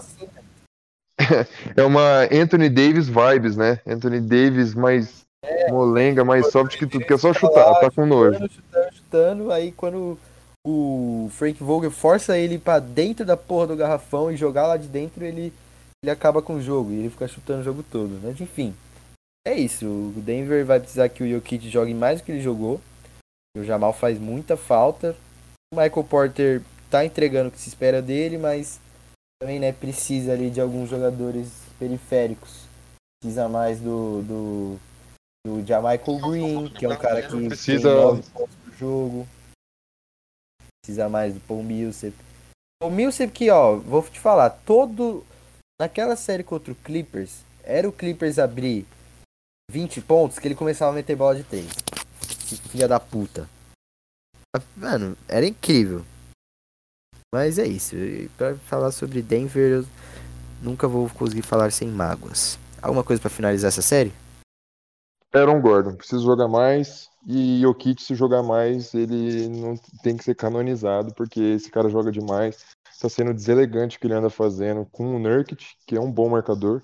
Mas, putz, quando entra em Cantor, que é o pior marcador de garrafão da NBA, a coisa deve ficar bem desagradável pro lado do, do Portland ali. E é isso, né? Damian Lillard bizarro, 34 pontos, 3 assistências. Robert Covington sempre sólido, sempre um jogador que marca muito bem, de muita entrega. Carmelo Anthony, monstro, 22 minutos, 18 pontos. É, ele é impressionante, né? O quanto essa, as bolinhas deles caem, né? É um negócio assustador. O Paul, o Carmelo e o Derrick Rose no. Junto, junto com o Lebron. Não, no Nets lá. Ou junto com o Lebron. Panelava todos esses caras junto com o Lebron pra esses caras terem um título, mano. Pelo amor de Deus. Uma das coisas mais tristes do mundo vai ser o Carmelo se aposentar. O Paul se aposentar sem um anelzinho. Esses caras entregaram pra liga. A gente nem falou do Portland, né? Mas também nem tem muito o que falar. É Damian Lillard é, fazendo CJ McCollum. CJ McCollum também sendo o melhor é, companheiro que o Damian Lillard podia ter. Incrível como eles dão certo juntos. O Covington marcando muito bem. O Nurkic ali fazendo o possível, né, pra ter o Jokic, mas também com 16 pontos, então entregando bastante. Teve um, dois, três, quatro, cinco, seis jogadores com mais de, de 10 pontos, né, no, no, do Portland, então uma partida muito consistente. Vamos ver se vai manter, né? Porque o Portland é isso. É uma partida assustadora, todo mundo jogando bem, na outra o Lillard fazendo 30 pontos e o resto dos caras fazendo dois cada um. Então, vamos ver qual vai ser o futuro da veremos, série. Veremos. Bem, bem provável aí, né? Denver melhorar, o Portland a gente sempre espera que caia. É isso. Eu chuto um Portland 6 aí.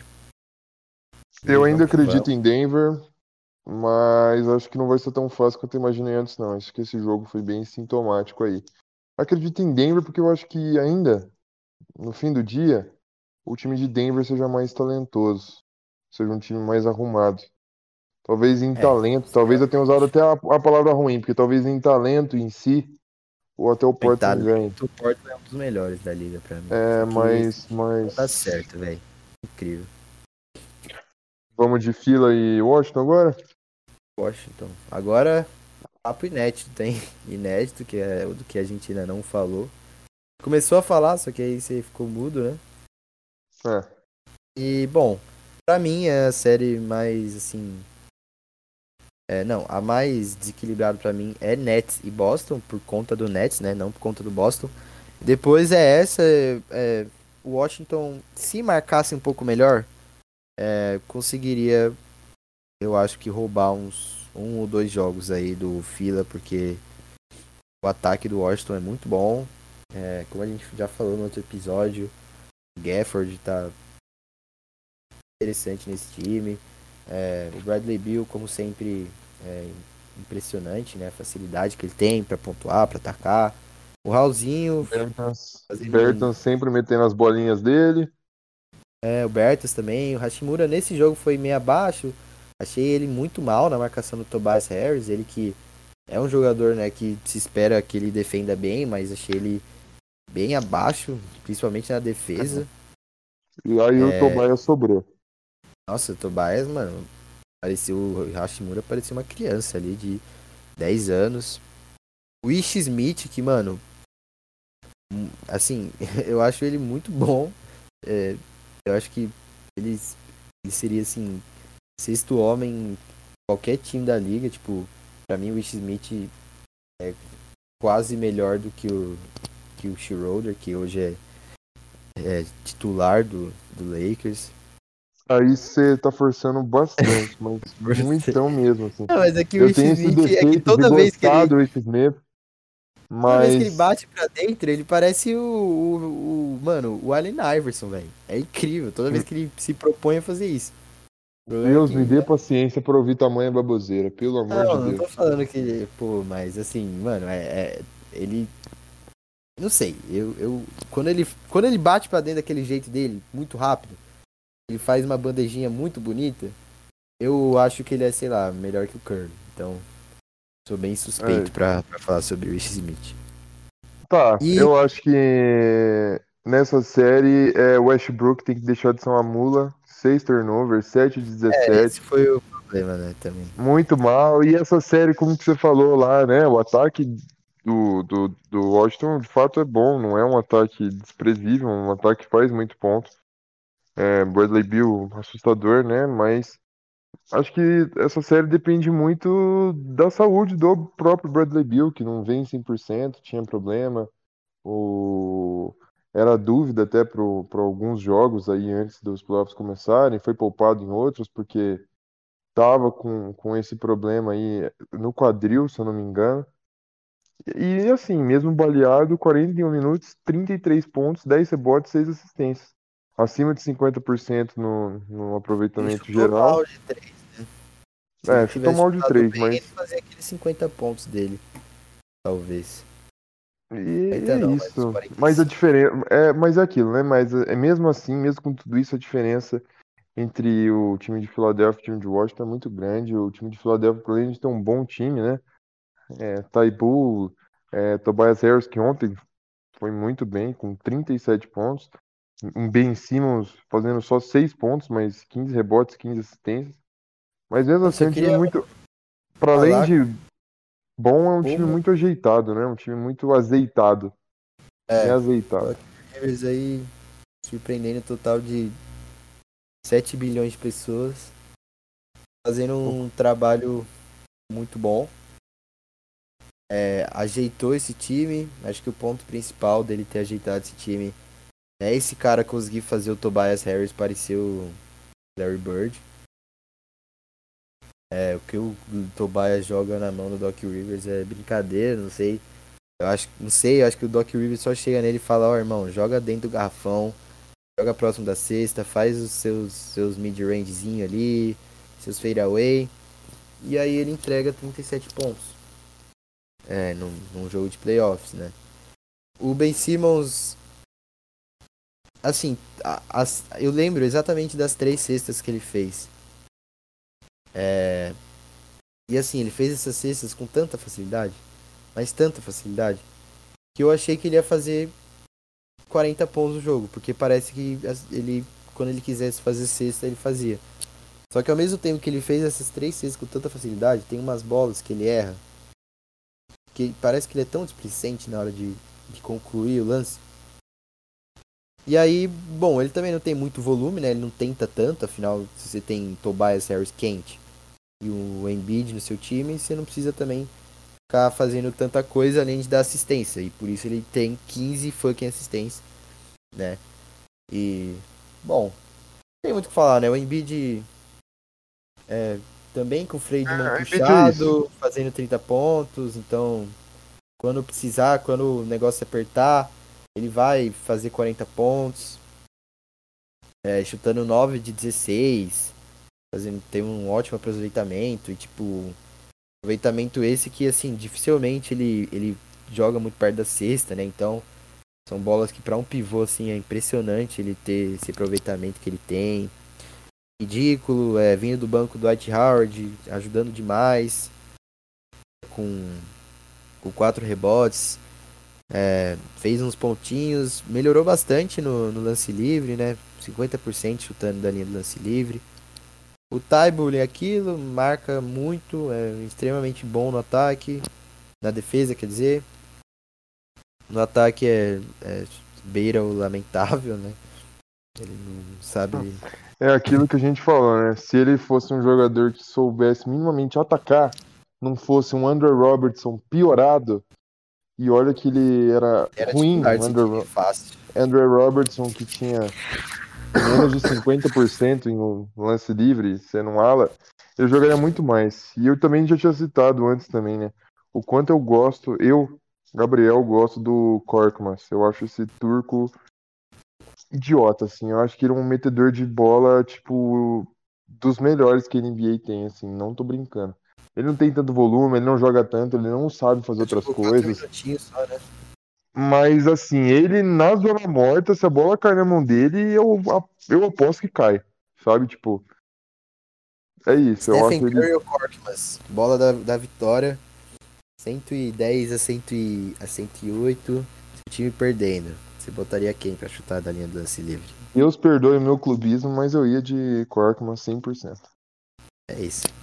E, e dessa forma encerramos fila contra, contra Washington. É, acho que é isso. O Washington não, também não vai tirar muito jogo do fila. Precisa defender muito melhor que se defende hoje em dia e não vai ser da noite pro dia que vai conseguir fazer isso. É, mas eu acho que vai ser bem divertido essa série. Tem a rivalidade do West com o Embiid também, né? que já Tem. vem sendo construída faz um tempo. Tem, os vem dois, desde os tempos de Oklahoma. Os dois são bem, bem mala pra caralho. É, espero que o Westbrook volte a desempenhar seu melhor basquetebol, porque contribui muito pra série. Eu fiquei até muito impressionado como o Washington foi valente no jogo, comportou bem a, a pressão do Fila, né? Porque o Fila pontuando muito, muito, muito. E o Washington também, é, tava uma trocação bem justa. E é isso, eu acho que não vai muito longe, não deve passar de seis jogos.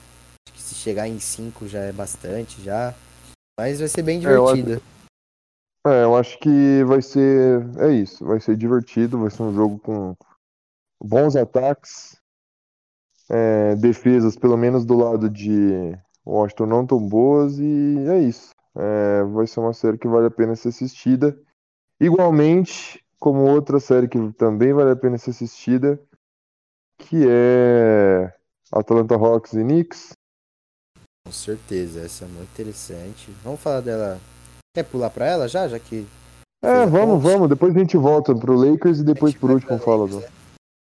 É, então, Atlanta e Knicks, assim, queria primeiro dizer que que satisfação ver o Madison Square Garden cheio de gente, basquete voltando a ter torcida, a bola de três do Quickly, a, a dunk do RJ Barrett, o Madison Square Garden, que além né, de de estar tá carregando essa pandemia, né, que todo mundo ficou longe do ginásio, tá carregando aí oito anos, né, de longe dos playoffs, são oito ou sete? É, é a primeira vez em desde a época de Carmelo Anthony que Spike Lee vai ver um um jogo do Knicks nos playoffs no estádio, e é isso, já vale, já vale qualquer coisa. Vale tudo já, né? Tipo, já vale tudo, ainda mais com, mano, o Trey Young metendo bola da vitória, mandando o Madison Square Garden calar a boca. Como que ele falou? Ele falou, é, it's so fucking quiet, né? Ele falou, it's so fucking Sim, quiet. nitidíssimo, um, otário, um verdadeiro otário. Né? Não, um, como diria Romulo Mendonça, um arruaceiro, velho. Não, assim, você tem que ser um grande do filho da puta para fazer isso no seu primeiro jogo de playoff da vida. É, mas é isso, é isso que a gente gosta, é isso que vende, é isso que cria rivalidade. Eu tenho certeza, assim, mano, eu apostaria mil reais que essa série vai para sete jogos. E o tanto de, de desdobramento que vai ter essa série, com certeza vai ser criada uma rivalidade ali, Trey Young, Knicks que pode se perdurar bastante pelos próximos anos, né? São dois times bem jovens. É, e assim, eu tô muito, muito, muito, muito animado mesmo pra, pra, pra ver essa série. É, essa série eu acho que tem todos os ingredientes para ser uma, uma boa série. Jovens, tem torcida, tem Spike Lee, tem Madison Square Garden, teve Cala a Boca mandando a torcida mamar no primeiro jogo. Tem Bogdan, tudo pra... Bogdanovic com plus minus de 17 Cara, eu acho esse cara. Da, da primeira rodada. Eu acho esse cara, tipo assim, absurdamente bom. Eu acho ele muito, muito bom. Eu acho que é uma pena Não. não ter dado certo naquele time de Sacramento, né? É, é, Ah, Ele até infelizmente deu certo, né? Acho infelizmente. que o problema é, é o Sacramento, né? é, que, é que assim, infelizmente, o, o Bogdanovich estava no único lugar onde eh, tinha um dois que tinha mais hype do que ele, claro, foi campeão da, das bolas de três, mas que jogava menos que ele. Tipo assim, se ele chega num Nets da vida, esse Bogdanovich não ia criar, não ia ter a marra que ele meteu em Sacramento, mas lá ele podia meter porque ele era o cara, bicho. E tipo assim, era um bom time, era ele, era o, o, perdão, como que é o nome dele? Buddy Hield. Era ele, era Buddy Buddy. Hield, era Harrison Barnes, é, é, como que é o É, nome do Buddy Hield, carinha? sim.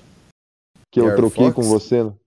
Não, o Fox é espetacular, mas o pivô, Christian Holmes. Christian Holmes, jogando bem, tipo, porra, o Bogdanovich era, né? era uma cerejinha nesse bolo aí, mas, enfim, não rolou, felizmente foi pra Atlanta, e é isso, esse É time assim, do Atlanta pra mim tá bem redondo, e é isso. do Sacramento vão pra algum time que possa vir ser contender. Sei lá, meu sonho é ver o De'Aaron Fox num time, assim, bem estruturado. Acho É. que esse cara tem tudo pra ser, sei lá, um Westbrook com mais cabeça. É, eu acho que, tipo, a Vlad Divac, né, como já dissemos, o responsável por draftar Marvin Bagley III na frente de Luka Doncic, também foi o responsável por mais trazer absurdo que draftar o Aiton na frente do Doncic é draftar o É Marvin isso. Bagley. trazer o Marvin Bagley. Mas ele que foi o responsável por trazer e manter Luke Walton, né? Tipo, esse técnico é muito ruim, não tem o que fazer. assim. Ele é muito ruim. Ele é muito ruim. Ele, ele, ele me parece duas pessoas. Além de ele parecer o, o técnico do, do Lakers, que eu sempre confundo ele. O Luke Walton é o do, é o do Lakers, né? É, Frank Vogel. é- Ah, não, é Frank Vogel. E o, o Luke Walton também parece muito o ator do, do Homem-Formiga. É, eu sempre Uhum. confundo eles. É o E, bom, Paul Rudd. Paul Rudd, lembrei. plus minus, assim, eu tô impressionado que não tinha visto isso ainda, mas assim, um plus minus de 17 positivo pra uma partida que foi decidida por dois pontos é tipo muito absurdo. Tipo, Muito. Ele meteu bolas. Tipo, Bogdan meteu muita bola, meteu bolas. marcou muito bem. É, acho que assim, eu acho que essa série pode se desequilibrar porque o Randall fez um jogo patético. Chutou 26%, 6 de 23, é, forçando muita bola, chutando muita bola desequilibrado, que né, tava caindo, né, essas bolas escrota dele, totalmente desequilibrado, mas não caiu ontem. E o, o Atlanta fez um ótimo trabalho defensivo nele também, sempre dobrando, é, além da dobra tem uma cobertura, então ele sempre estava cercado por três pessoas, mas É, ele sobrava não tava gente. se sentindo confortável, nem perto disso, né? É, nem um pouco. E, mas aí tava sobrando gente, o Alec Burks fez um jogo ridículo, né? Em compensação ao jogo muito ruim do Randall, o Alex Burks provavelmente não vai fazer 27 pontos por jogo na série. Então, assim, ele foi muito bem, chutou 9 de 13. Tudo que ele chutava caía, ele tava muito confiante, fazendo uns crossover engraçadinho lá. E o RJ Barrett, assim, eu achei ele um pouco abaixo. Ele não entregou muito bem no ataque. Chutou mal de 3, não, não chutou muito bem é, nos chutes de quadra no geral. Só 14 pontos. Defendeu bem, né? Que é o que ele sabe fazer de melhor hoje em dia ainda. Ele ainda vai ser um grande jogador. Rod Bullock, que tem sido muito importante pro Knicks também, muito mal. Chutou 0 de 5 de 3, que é um principal chutador, O né? carro-chefe dele. É, que é o que ele vende. Ele, ele só tá jogando na NBA ainda porque ele sabe fazer isso e muito Ele contestavelmente paga as contas dele matando bola de três e ontem não conseguiu fazer não isso. conseguiu fazer isso. É... E, bom, o Knicks, né? Não se esperava que eles estivessem aí. Mas agora que chegaram, todo mundo tem Mas uma é- grande expectativa, né?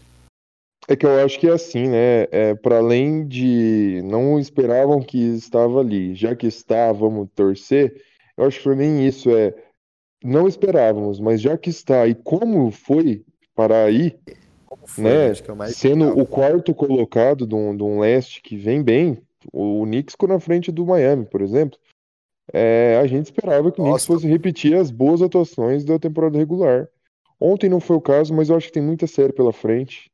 Eu não, acho eu que acho tem que tudo pro. Não, eu acho que eles entregaram sim. É, eu acho que defensivamente eles foram muito bem. Igual sempre, né? O time do Tibbs, então. Mas é aquilo, o Julius Randle não jogou, então o Knicks perde muito sem o Julius Randle. Mas o Derrick Rose foi incrível, como ele tem sido no Knicks. O Tej Gibson fez um ótimo jogo, né? Ele, assim, estatisticamente, ele pegou 9 rebotes com 24 pontos. Ele pegou um rebote ofensivo ali no final do jogo, importantíssimo. Foi o rebote ofensivo que possibilitou que o Derrick Rose fizesse aquela cesta de empate. É... E aí, acho que. Não, o Quickly também, jogo muito bom. O Quickly jogou bem, aquele... muita calma, é. parecia um veterano jogando, eu fiquei surpreso com ele, aquele... como ele pegava. dele é, é, é impressionante. É, a marca registrada dele, aquele flutterzinho, é, é outro patamar, né? É, é um, impressionante, ele... mano. E, e, cara, um negócio que eu fiquei, né, bastante impressionado, assim mesmo, foi, como eu falei, né, com a calma do, do Quickly jogando, assim, ele tinha tudo pra, né, primeiro jogo, num time, né, bem organizado e tudo mais, mas primeiro jogo, usando a camisa de uma franquia que não ia nos playoffs há muito tempo, parece que ele não sentiu a pressão desses fatores todos. E uma calma absurda, pegava a bola, controlava, ia para um lado, ia para o outro, via que não dava, via que estava apertado, que a marcação foi boa, tocava, pedia a bola de volta, pediu corte, esperou, infiltrou, tipo, legal, zero afobado, não se precipitou grandes coisas não. três que ele chutou, ele meteu, e assim, meteu as duas que chutou, não ficou forçando bola de três, né? Que podia se esperar de um novato, assim, tipo. Ele sabe que essa não é a bola dele, né? O ganha-pão dele, então não tem porquê. Muita maturidade mesmo. É e isso, essa palavra, Atlanta, maturidade. O Atlanta é aquilo, né? Vai ser o Trae Young infiltrando, fazendo floater, sofrendo falta o jogo todo, arriscando umas bolas do meio da rua, que ele acertou uma lá que eu lembro. É, e vai ser isso, o jogo do Atlanta, ponte pro, pro Capelar o jogo todo também. Não, o Capelar que não entregou muito, né? Ele que. O Capelar não entregou, não entregou muito junto com o Collins. O Collins abaixo também. É, mas esse time, esse time do, do Atlanta, eu acho. Com esses jogadores, esses jogadores jogando bem, esses jogadores em dias bons, metendo bola, esse time do Atlanta eu acho muito talentoso. Trey Young, brabo, John Collins, incrível, capelar, baita reboteiro, bom defensor de garrafão. Bogdanovic, já, como já disse antes, para mim é um baita jogador, acho ele acima da, da, da, da média aí de, de desses número dois, ele não é só um jogador que só fica no cantinho chutando, ele é, é bom, eu acho o Bogdanovic bom. DeAndre Hunter, um jogador sempre muito voluntarioso, né, novato de tudo, bem né? Fez, depois que o, atual técnico do Rock chegou, ele, ele evoluiu bastante. Nate McMillan. Acho que ele tá o... com. Deixa eu ver aqui quantos pontos por jogo ele tá. Ele tá com 15 pontos, é, 15 pontos de média por jogo, mas a gente tem que ser justo também, né? Ele é um cara que jogou muito pouco nessa temporada. É, jogou 23 jogos. Bom, é, então, esses números não são tão bem. factíveis assim. Mas, além de tudo, tem o Herter no banco, Danilo Galinari, sua cabeleira moicano, que quando eu olhei eu achei que era o Travis Bickle do filme Taxi Driver Nossa, ontem. Muito legal o moicano do Galinari, adorei. Não, sensacional, tipo... Jogou mal também, né? Jogou mal. Não, não foi tudo isso, 3 de 11, eu, assisti, eu tava vendo, a única bola de 3 que ele meteu foi uma bolinha que sobrou ali, eu até achei que ele fosse meter mais, mas o Bogdanovic não soltou todas as bolas que poderia ter soltado para ele, mas nas que eu vi que, tipo assim, sabe aquele. Quando você vê aquela jogada, você pensa, putz, caberia aquele passe extra para deixar o jogador ainda mais livre? Eu vi Sim. duas vezes que o Bogdanovic não fez isso, mas as que ele chutou caiu. E além de tudo tem, né, como a gente já falou, o Galo, mas Low Williams, que, né, quando bem, quando Williams, a bola cai, pouco, né? é o Low Williams, né? Eu achava que ele ia jogar bem mais esse time. 13 pontos em 12 minutos só. É, todo mundo sabe, né, da, da questão defensiva dele. Mas jogou muito pouco e entregou bastante pelo que jogou. Eu tava bem incomodado com o Low Williams no Clippers. Acho que ele caiu demais em relação à temporada passada. Já no, na bolha ele já não tava muito bem, né? Mas ontem é. ele jogou muito bem. Ele tentou 6, 9 arremessos, acertou 6. 100% na bola de 3, né? Chutou só uma. Teve o lance das as linhas de frango no. no ah, sim. No, no prostíbulo do Low Williams ano passado. Foi numa. Foi fazer uma baguncinha. E não mostrou tudo que pode mostrar, mas o Low Williams é aquilo, né? A gente sabe, quando a bola cai, a bola cai e o Low Williams dispensa Eu comentários ofensivamente. Jogar mais esse time. Pelo que eu tô vendo aqui, o Atlanta, né, a rotação vai ser bem limitada.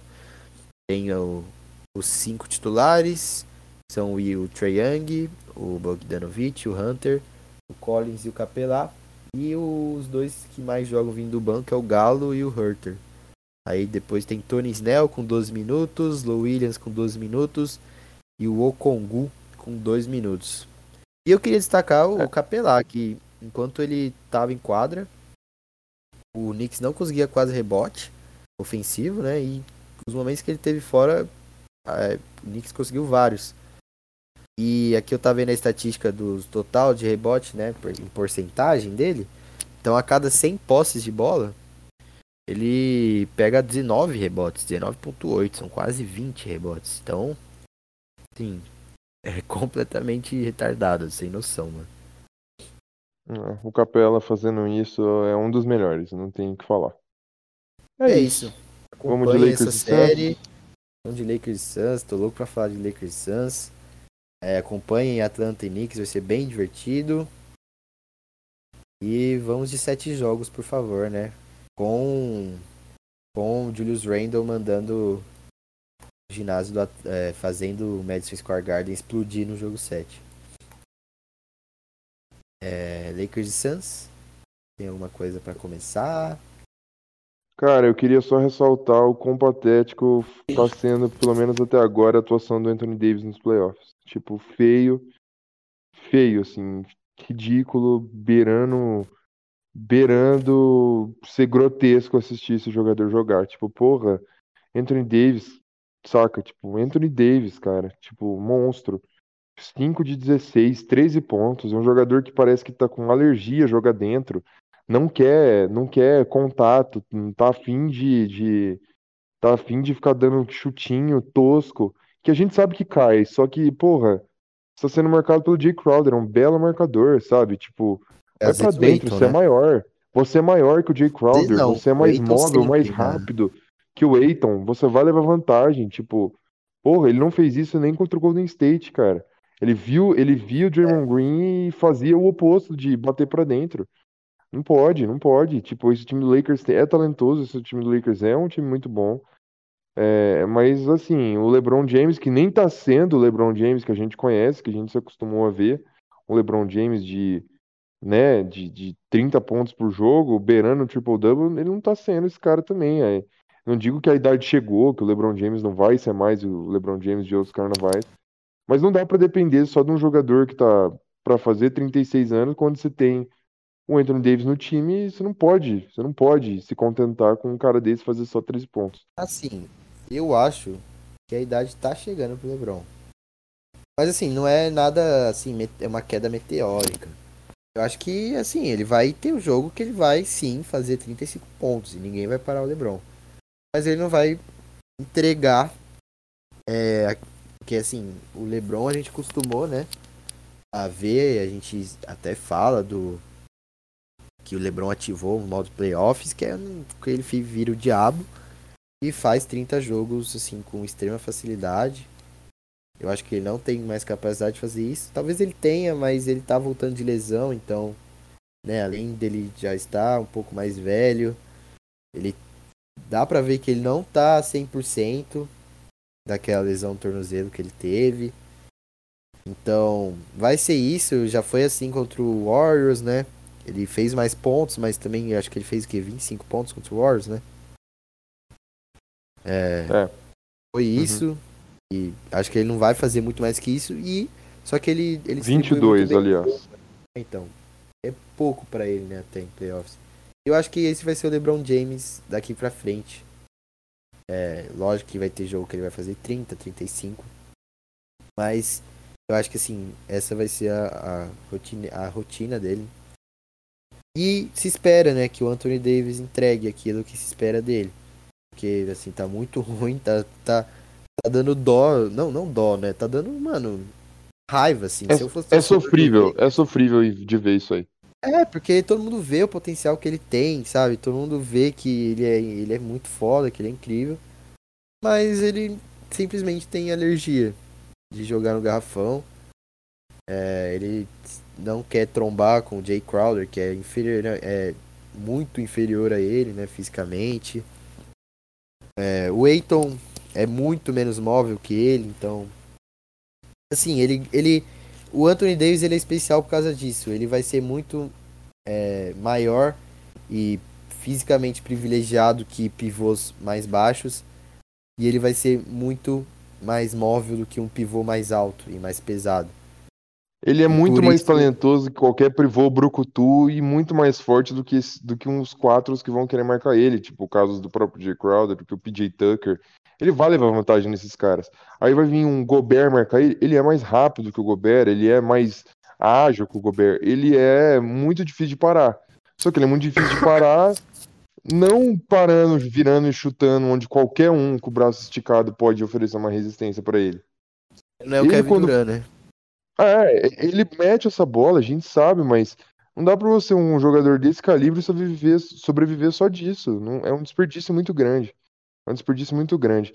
E é, e é isso, né? A habilidade dele que torna ele especial, né? Então, se ele se não um consegue lado, tirar né? proveito disso, ele, ele acaba se tornando um jogador. O plus minus dele foi de longe o pior do Lakers. Foi menos 18. Depois dele, o pior foi o, o, o Casey Caldwell menos 9. Então, assim, dá pra ver, né?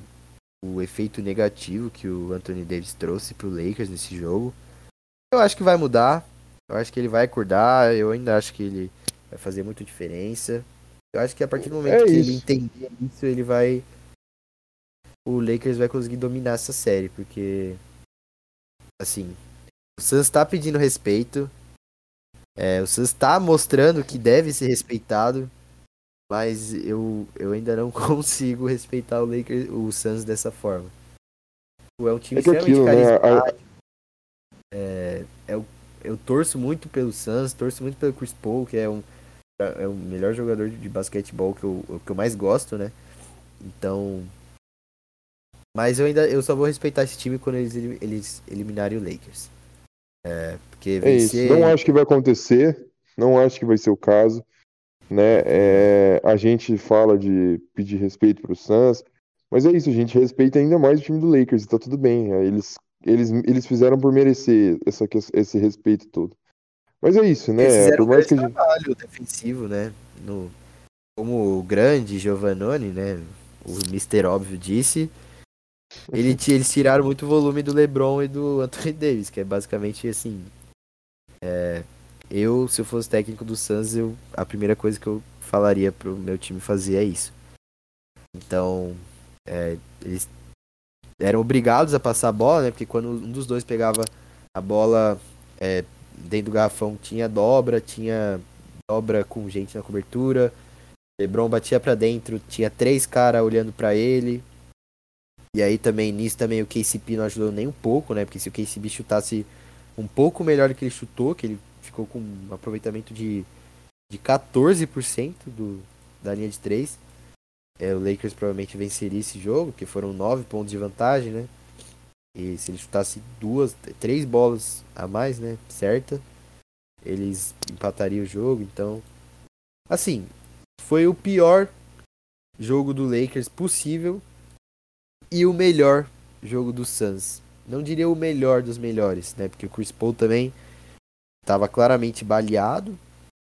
Devin Booker com 45 pontos, né? Descansou só 3 minutos. 45 minutos, quer dizer. Então, assim, parece que o Suns entregou tudo, o Lakers entregou nada e mesmo assim o Suns venceu só por 9 pontos. É isso. É... A gente estava falando muito, né, de que o Lakers não foi bem, não foi bem, não foi bem, mas também tem o lado do Suns, existe um time, um time muito bom do outro lado, que, como você falou, parece que extraiu o máximo, ou quase, né, ou, ou bem perto disso, e mesmo assim o jogo foi só 9 pontos de diferença. É isso, eu acho que o Lakers tem muito para melhorar, muito, mas muito mesmo para melhorar, enquanto o Suns, eu acho que, tipo assim, se manter nessa cadência, se manter nessa pegada com o Devin Booker absurdo como foi no primeiro jogo, né? 34 pontos, 7 rebotes, 8 assistências, 50% de aproveitamento no field goal, 13 de 26, né?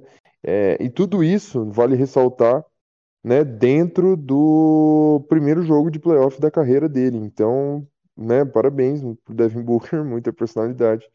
É isso, eu acho que o Aiton foi muito bem, 10 de 11 nos arremessos, com, com 21 pontos e 16 rebotes. Eu não imagino o Aiton fazendo. Aro.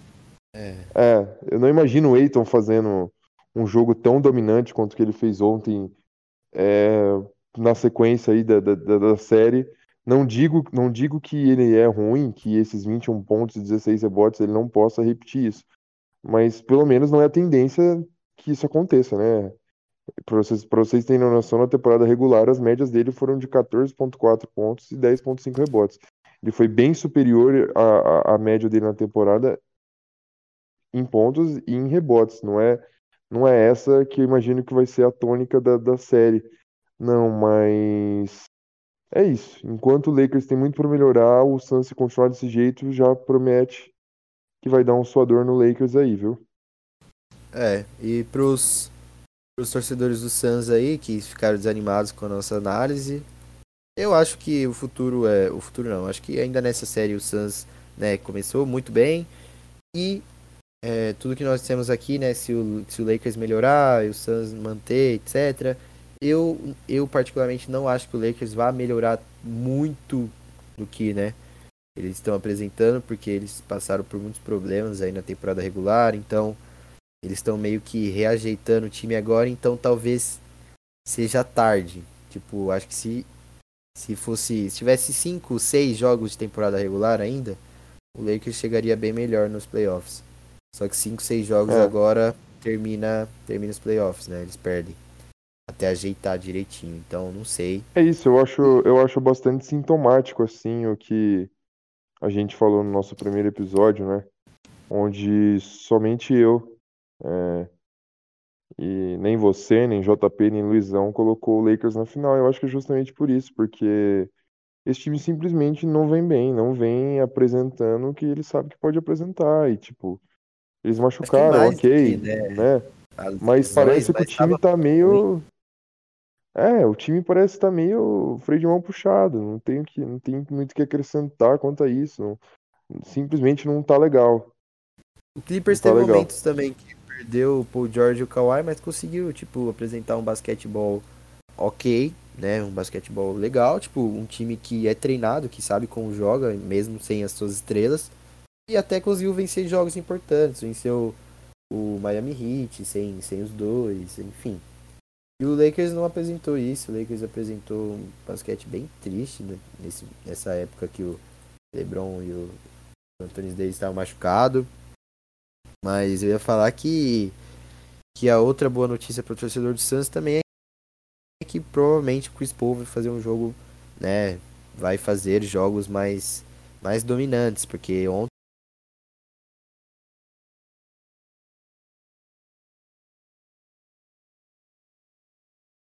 tem claramente. No fim, Paul não indo atacar se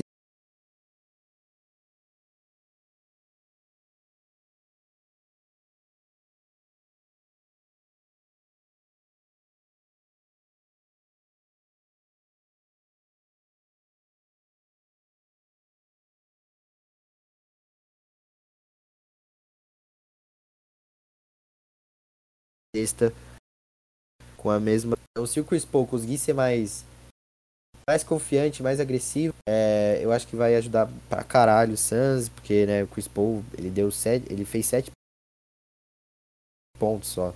Ele é um cara com médias de de deixa eu ver aqui.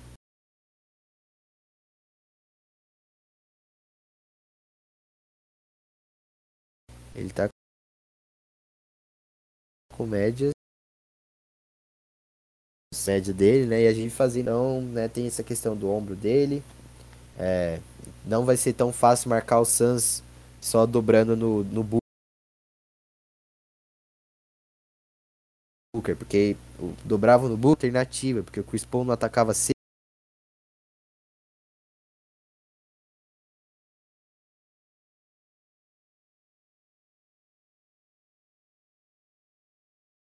sexta. É, ele, ele fez porque não tinha outra opção. Então acho que o, o Suns vencer essa série passa muito pela, pela recuperação do, do Chris Paul. E é isso, eu acho, acho, que o Lakers leva em leva em 6 ou 7. Não sei. Torço para também acho. Também acho que também acho que é Lakers em 6. É isso. Tem esse alento pro torcedor de Phoenix. Chris Paul não, né? Não se espera que ele tenha um rendimento tão abaixo como ele teve nos outros jogos, pelo menos em pontos, né? Porque a participação dele já é bastante substancial, mesmo ele não aparecendo. Oito assistências é bem legal. Mas a gente Sim. sabe que, sendo o Chris Paul, apesar de não ser conhecido por ser o maior pontuador do mundo, ele, ele na temporada regular teve o dobro de pontos que ele teve no jogo no jogo anterior. E é isso. Eu acho que essa série vai ser bem divertida. Eu ainda acho que o Lakers passa. E torceremos agora para que todo mundo esteja bem, que o Anthony Davis jogue bem, que o Chris Paul jogue muito bem, porque isso só quem ganha, né? Quer. No fim das contas é só o torcedor, que é o, o telespectador. E é isso, que vença o melhor. É isso. Vamos finalizar agora com Memphis e Utah. Também confesso que não não assisti esse jogo inteiro. Cara, é... esse jogo foi bem legal como a gente disse é, no começo, né, do episódio, nem um pouco midiático, né, o confronto, né, mais um Utah Jazz sem, sem Spider. Mas o Memphis é aquele time, né, os caras do, do, do Bola Presa definem muito bem, é um time que todo mundo joga bem, ninguém joga mal esse time, é impressionante. É, quando não tem nenhum jogador assim que se olha e fala, caralho, esse cara é ruim. Não, tipo, todo mundo entrega alguma coisa interessante. Eu acho que isso é mais Exatamente. interessante. Memphis. É um time jovem também, muito futuro pela frente. Ah, outra, uma coisa que eu esqueci de falar sobre Atlanta e, e Knicks. E além de uma vaga no segundo round, né? Porque acho que os dois sabem, né? Que se passar pro segundo round, é, provavelmente vai perder pro, pro Sixers, né? E mesmo sendo conseguindo fazer um, uma canseira, mas eles provavelmente vão perder. Mas o, o principal que tá em jogo aí, acho, é tipo quem é o melhor desses, desses dois núcleos jovens para é, atrair uma, uma grande estrela, né, na, na off-season agora, que os dois têm espaço no salarial. O Hawks vai perder o, o John Collins, provavelmente. A não ser que, né, que renove com ele, né, mas eu acho que acho que talvez eles não renovem. Mas é isso, acho que além da vaga no segundo round, está em jogo quem é o melhor núcleo, núcleo jovem do leste para atrair uma grande estrela aí off-season. E bom, é isso, né? Memphis é Jamoran com 31 é, com não, com 26 pontos e sim. Precisamos falar de Dylan Brooks. Monstro. Imediatamente.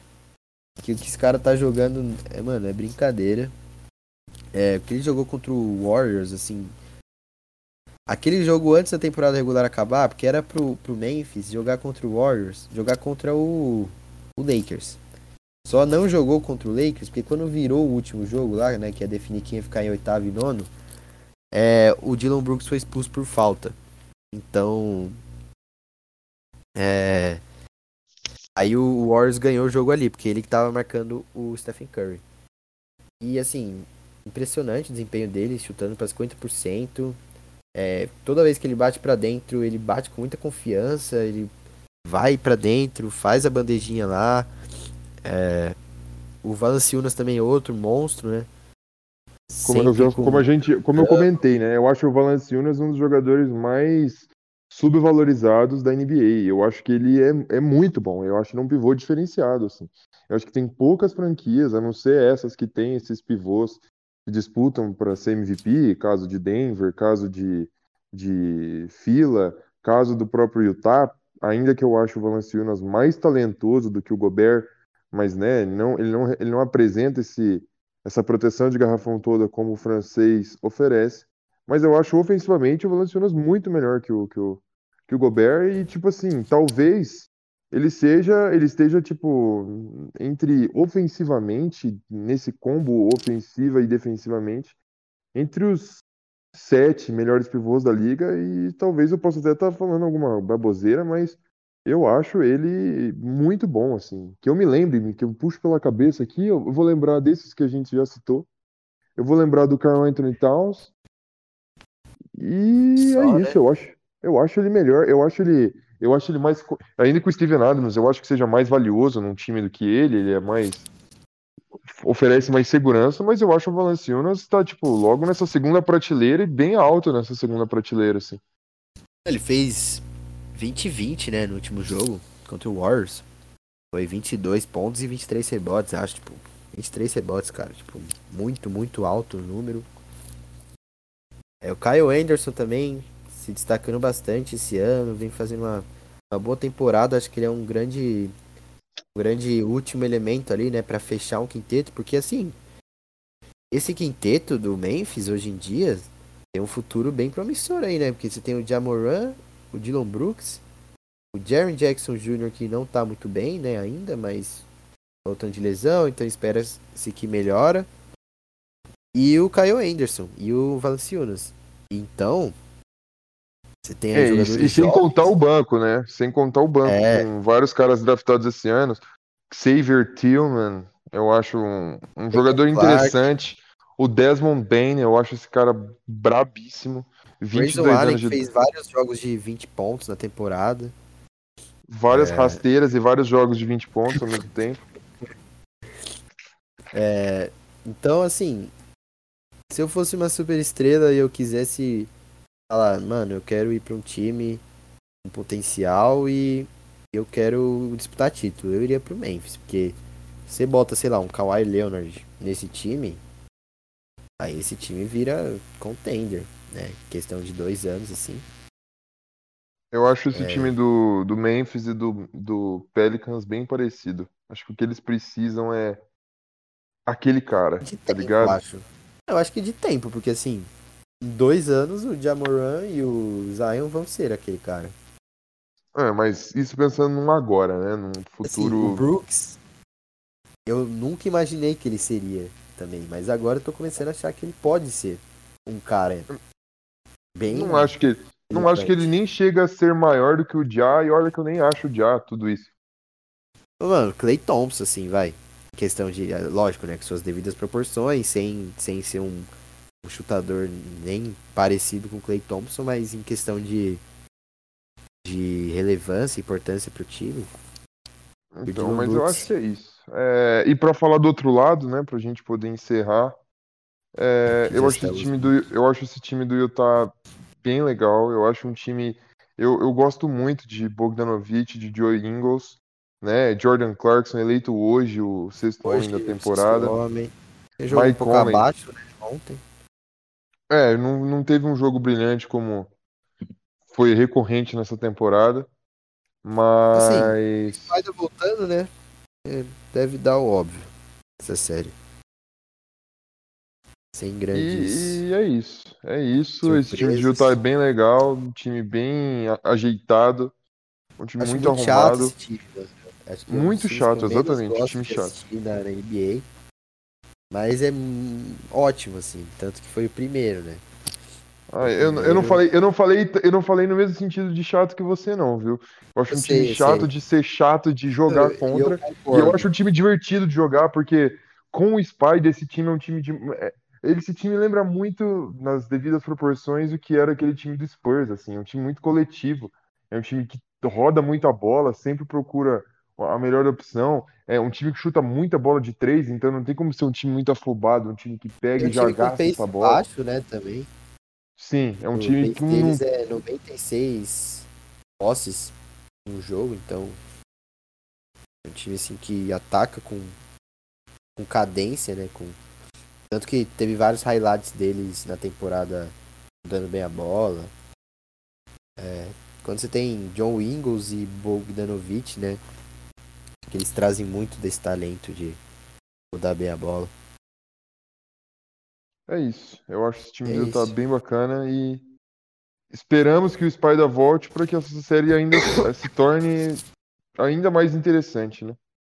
E assim, passando o Utah, passando o Clippers, acho que o Utah entra como favorito.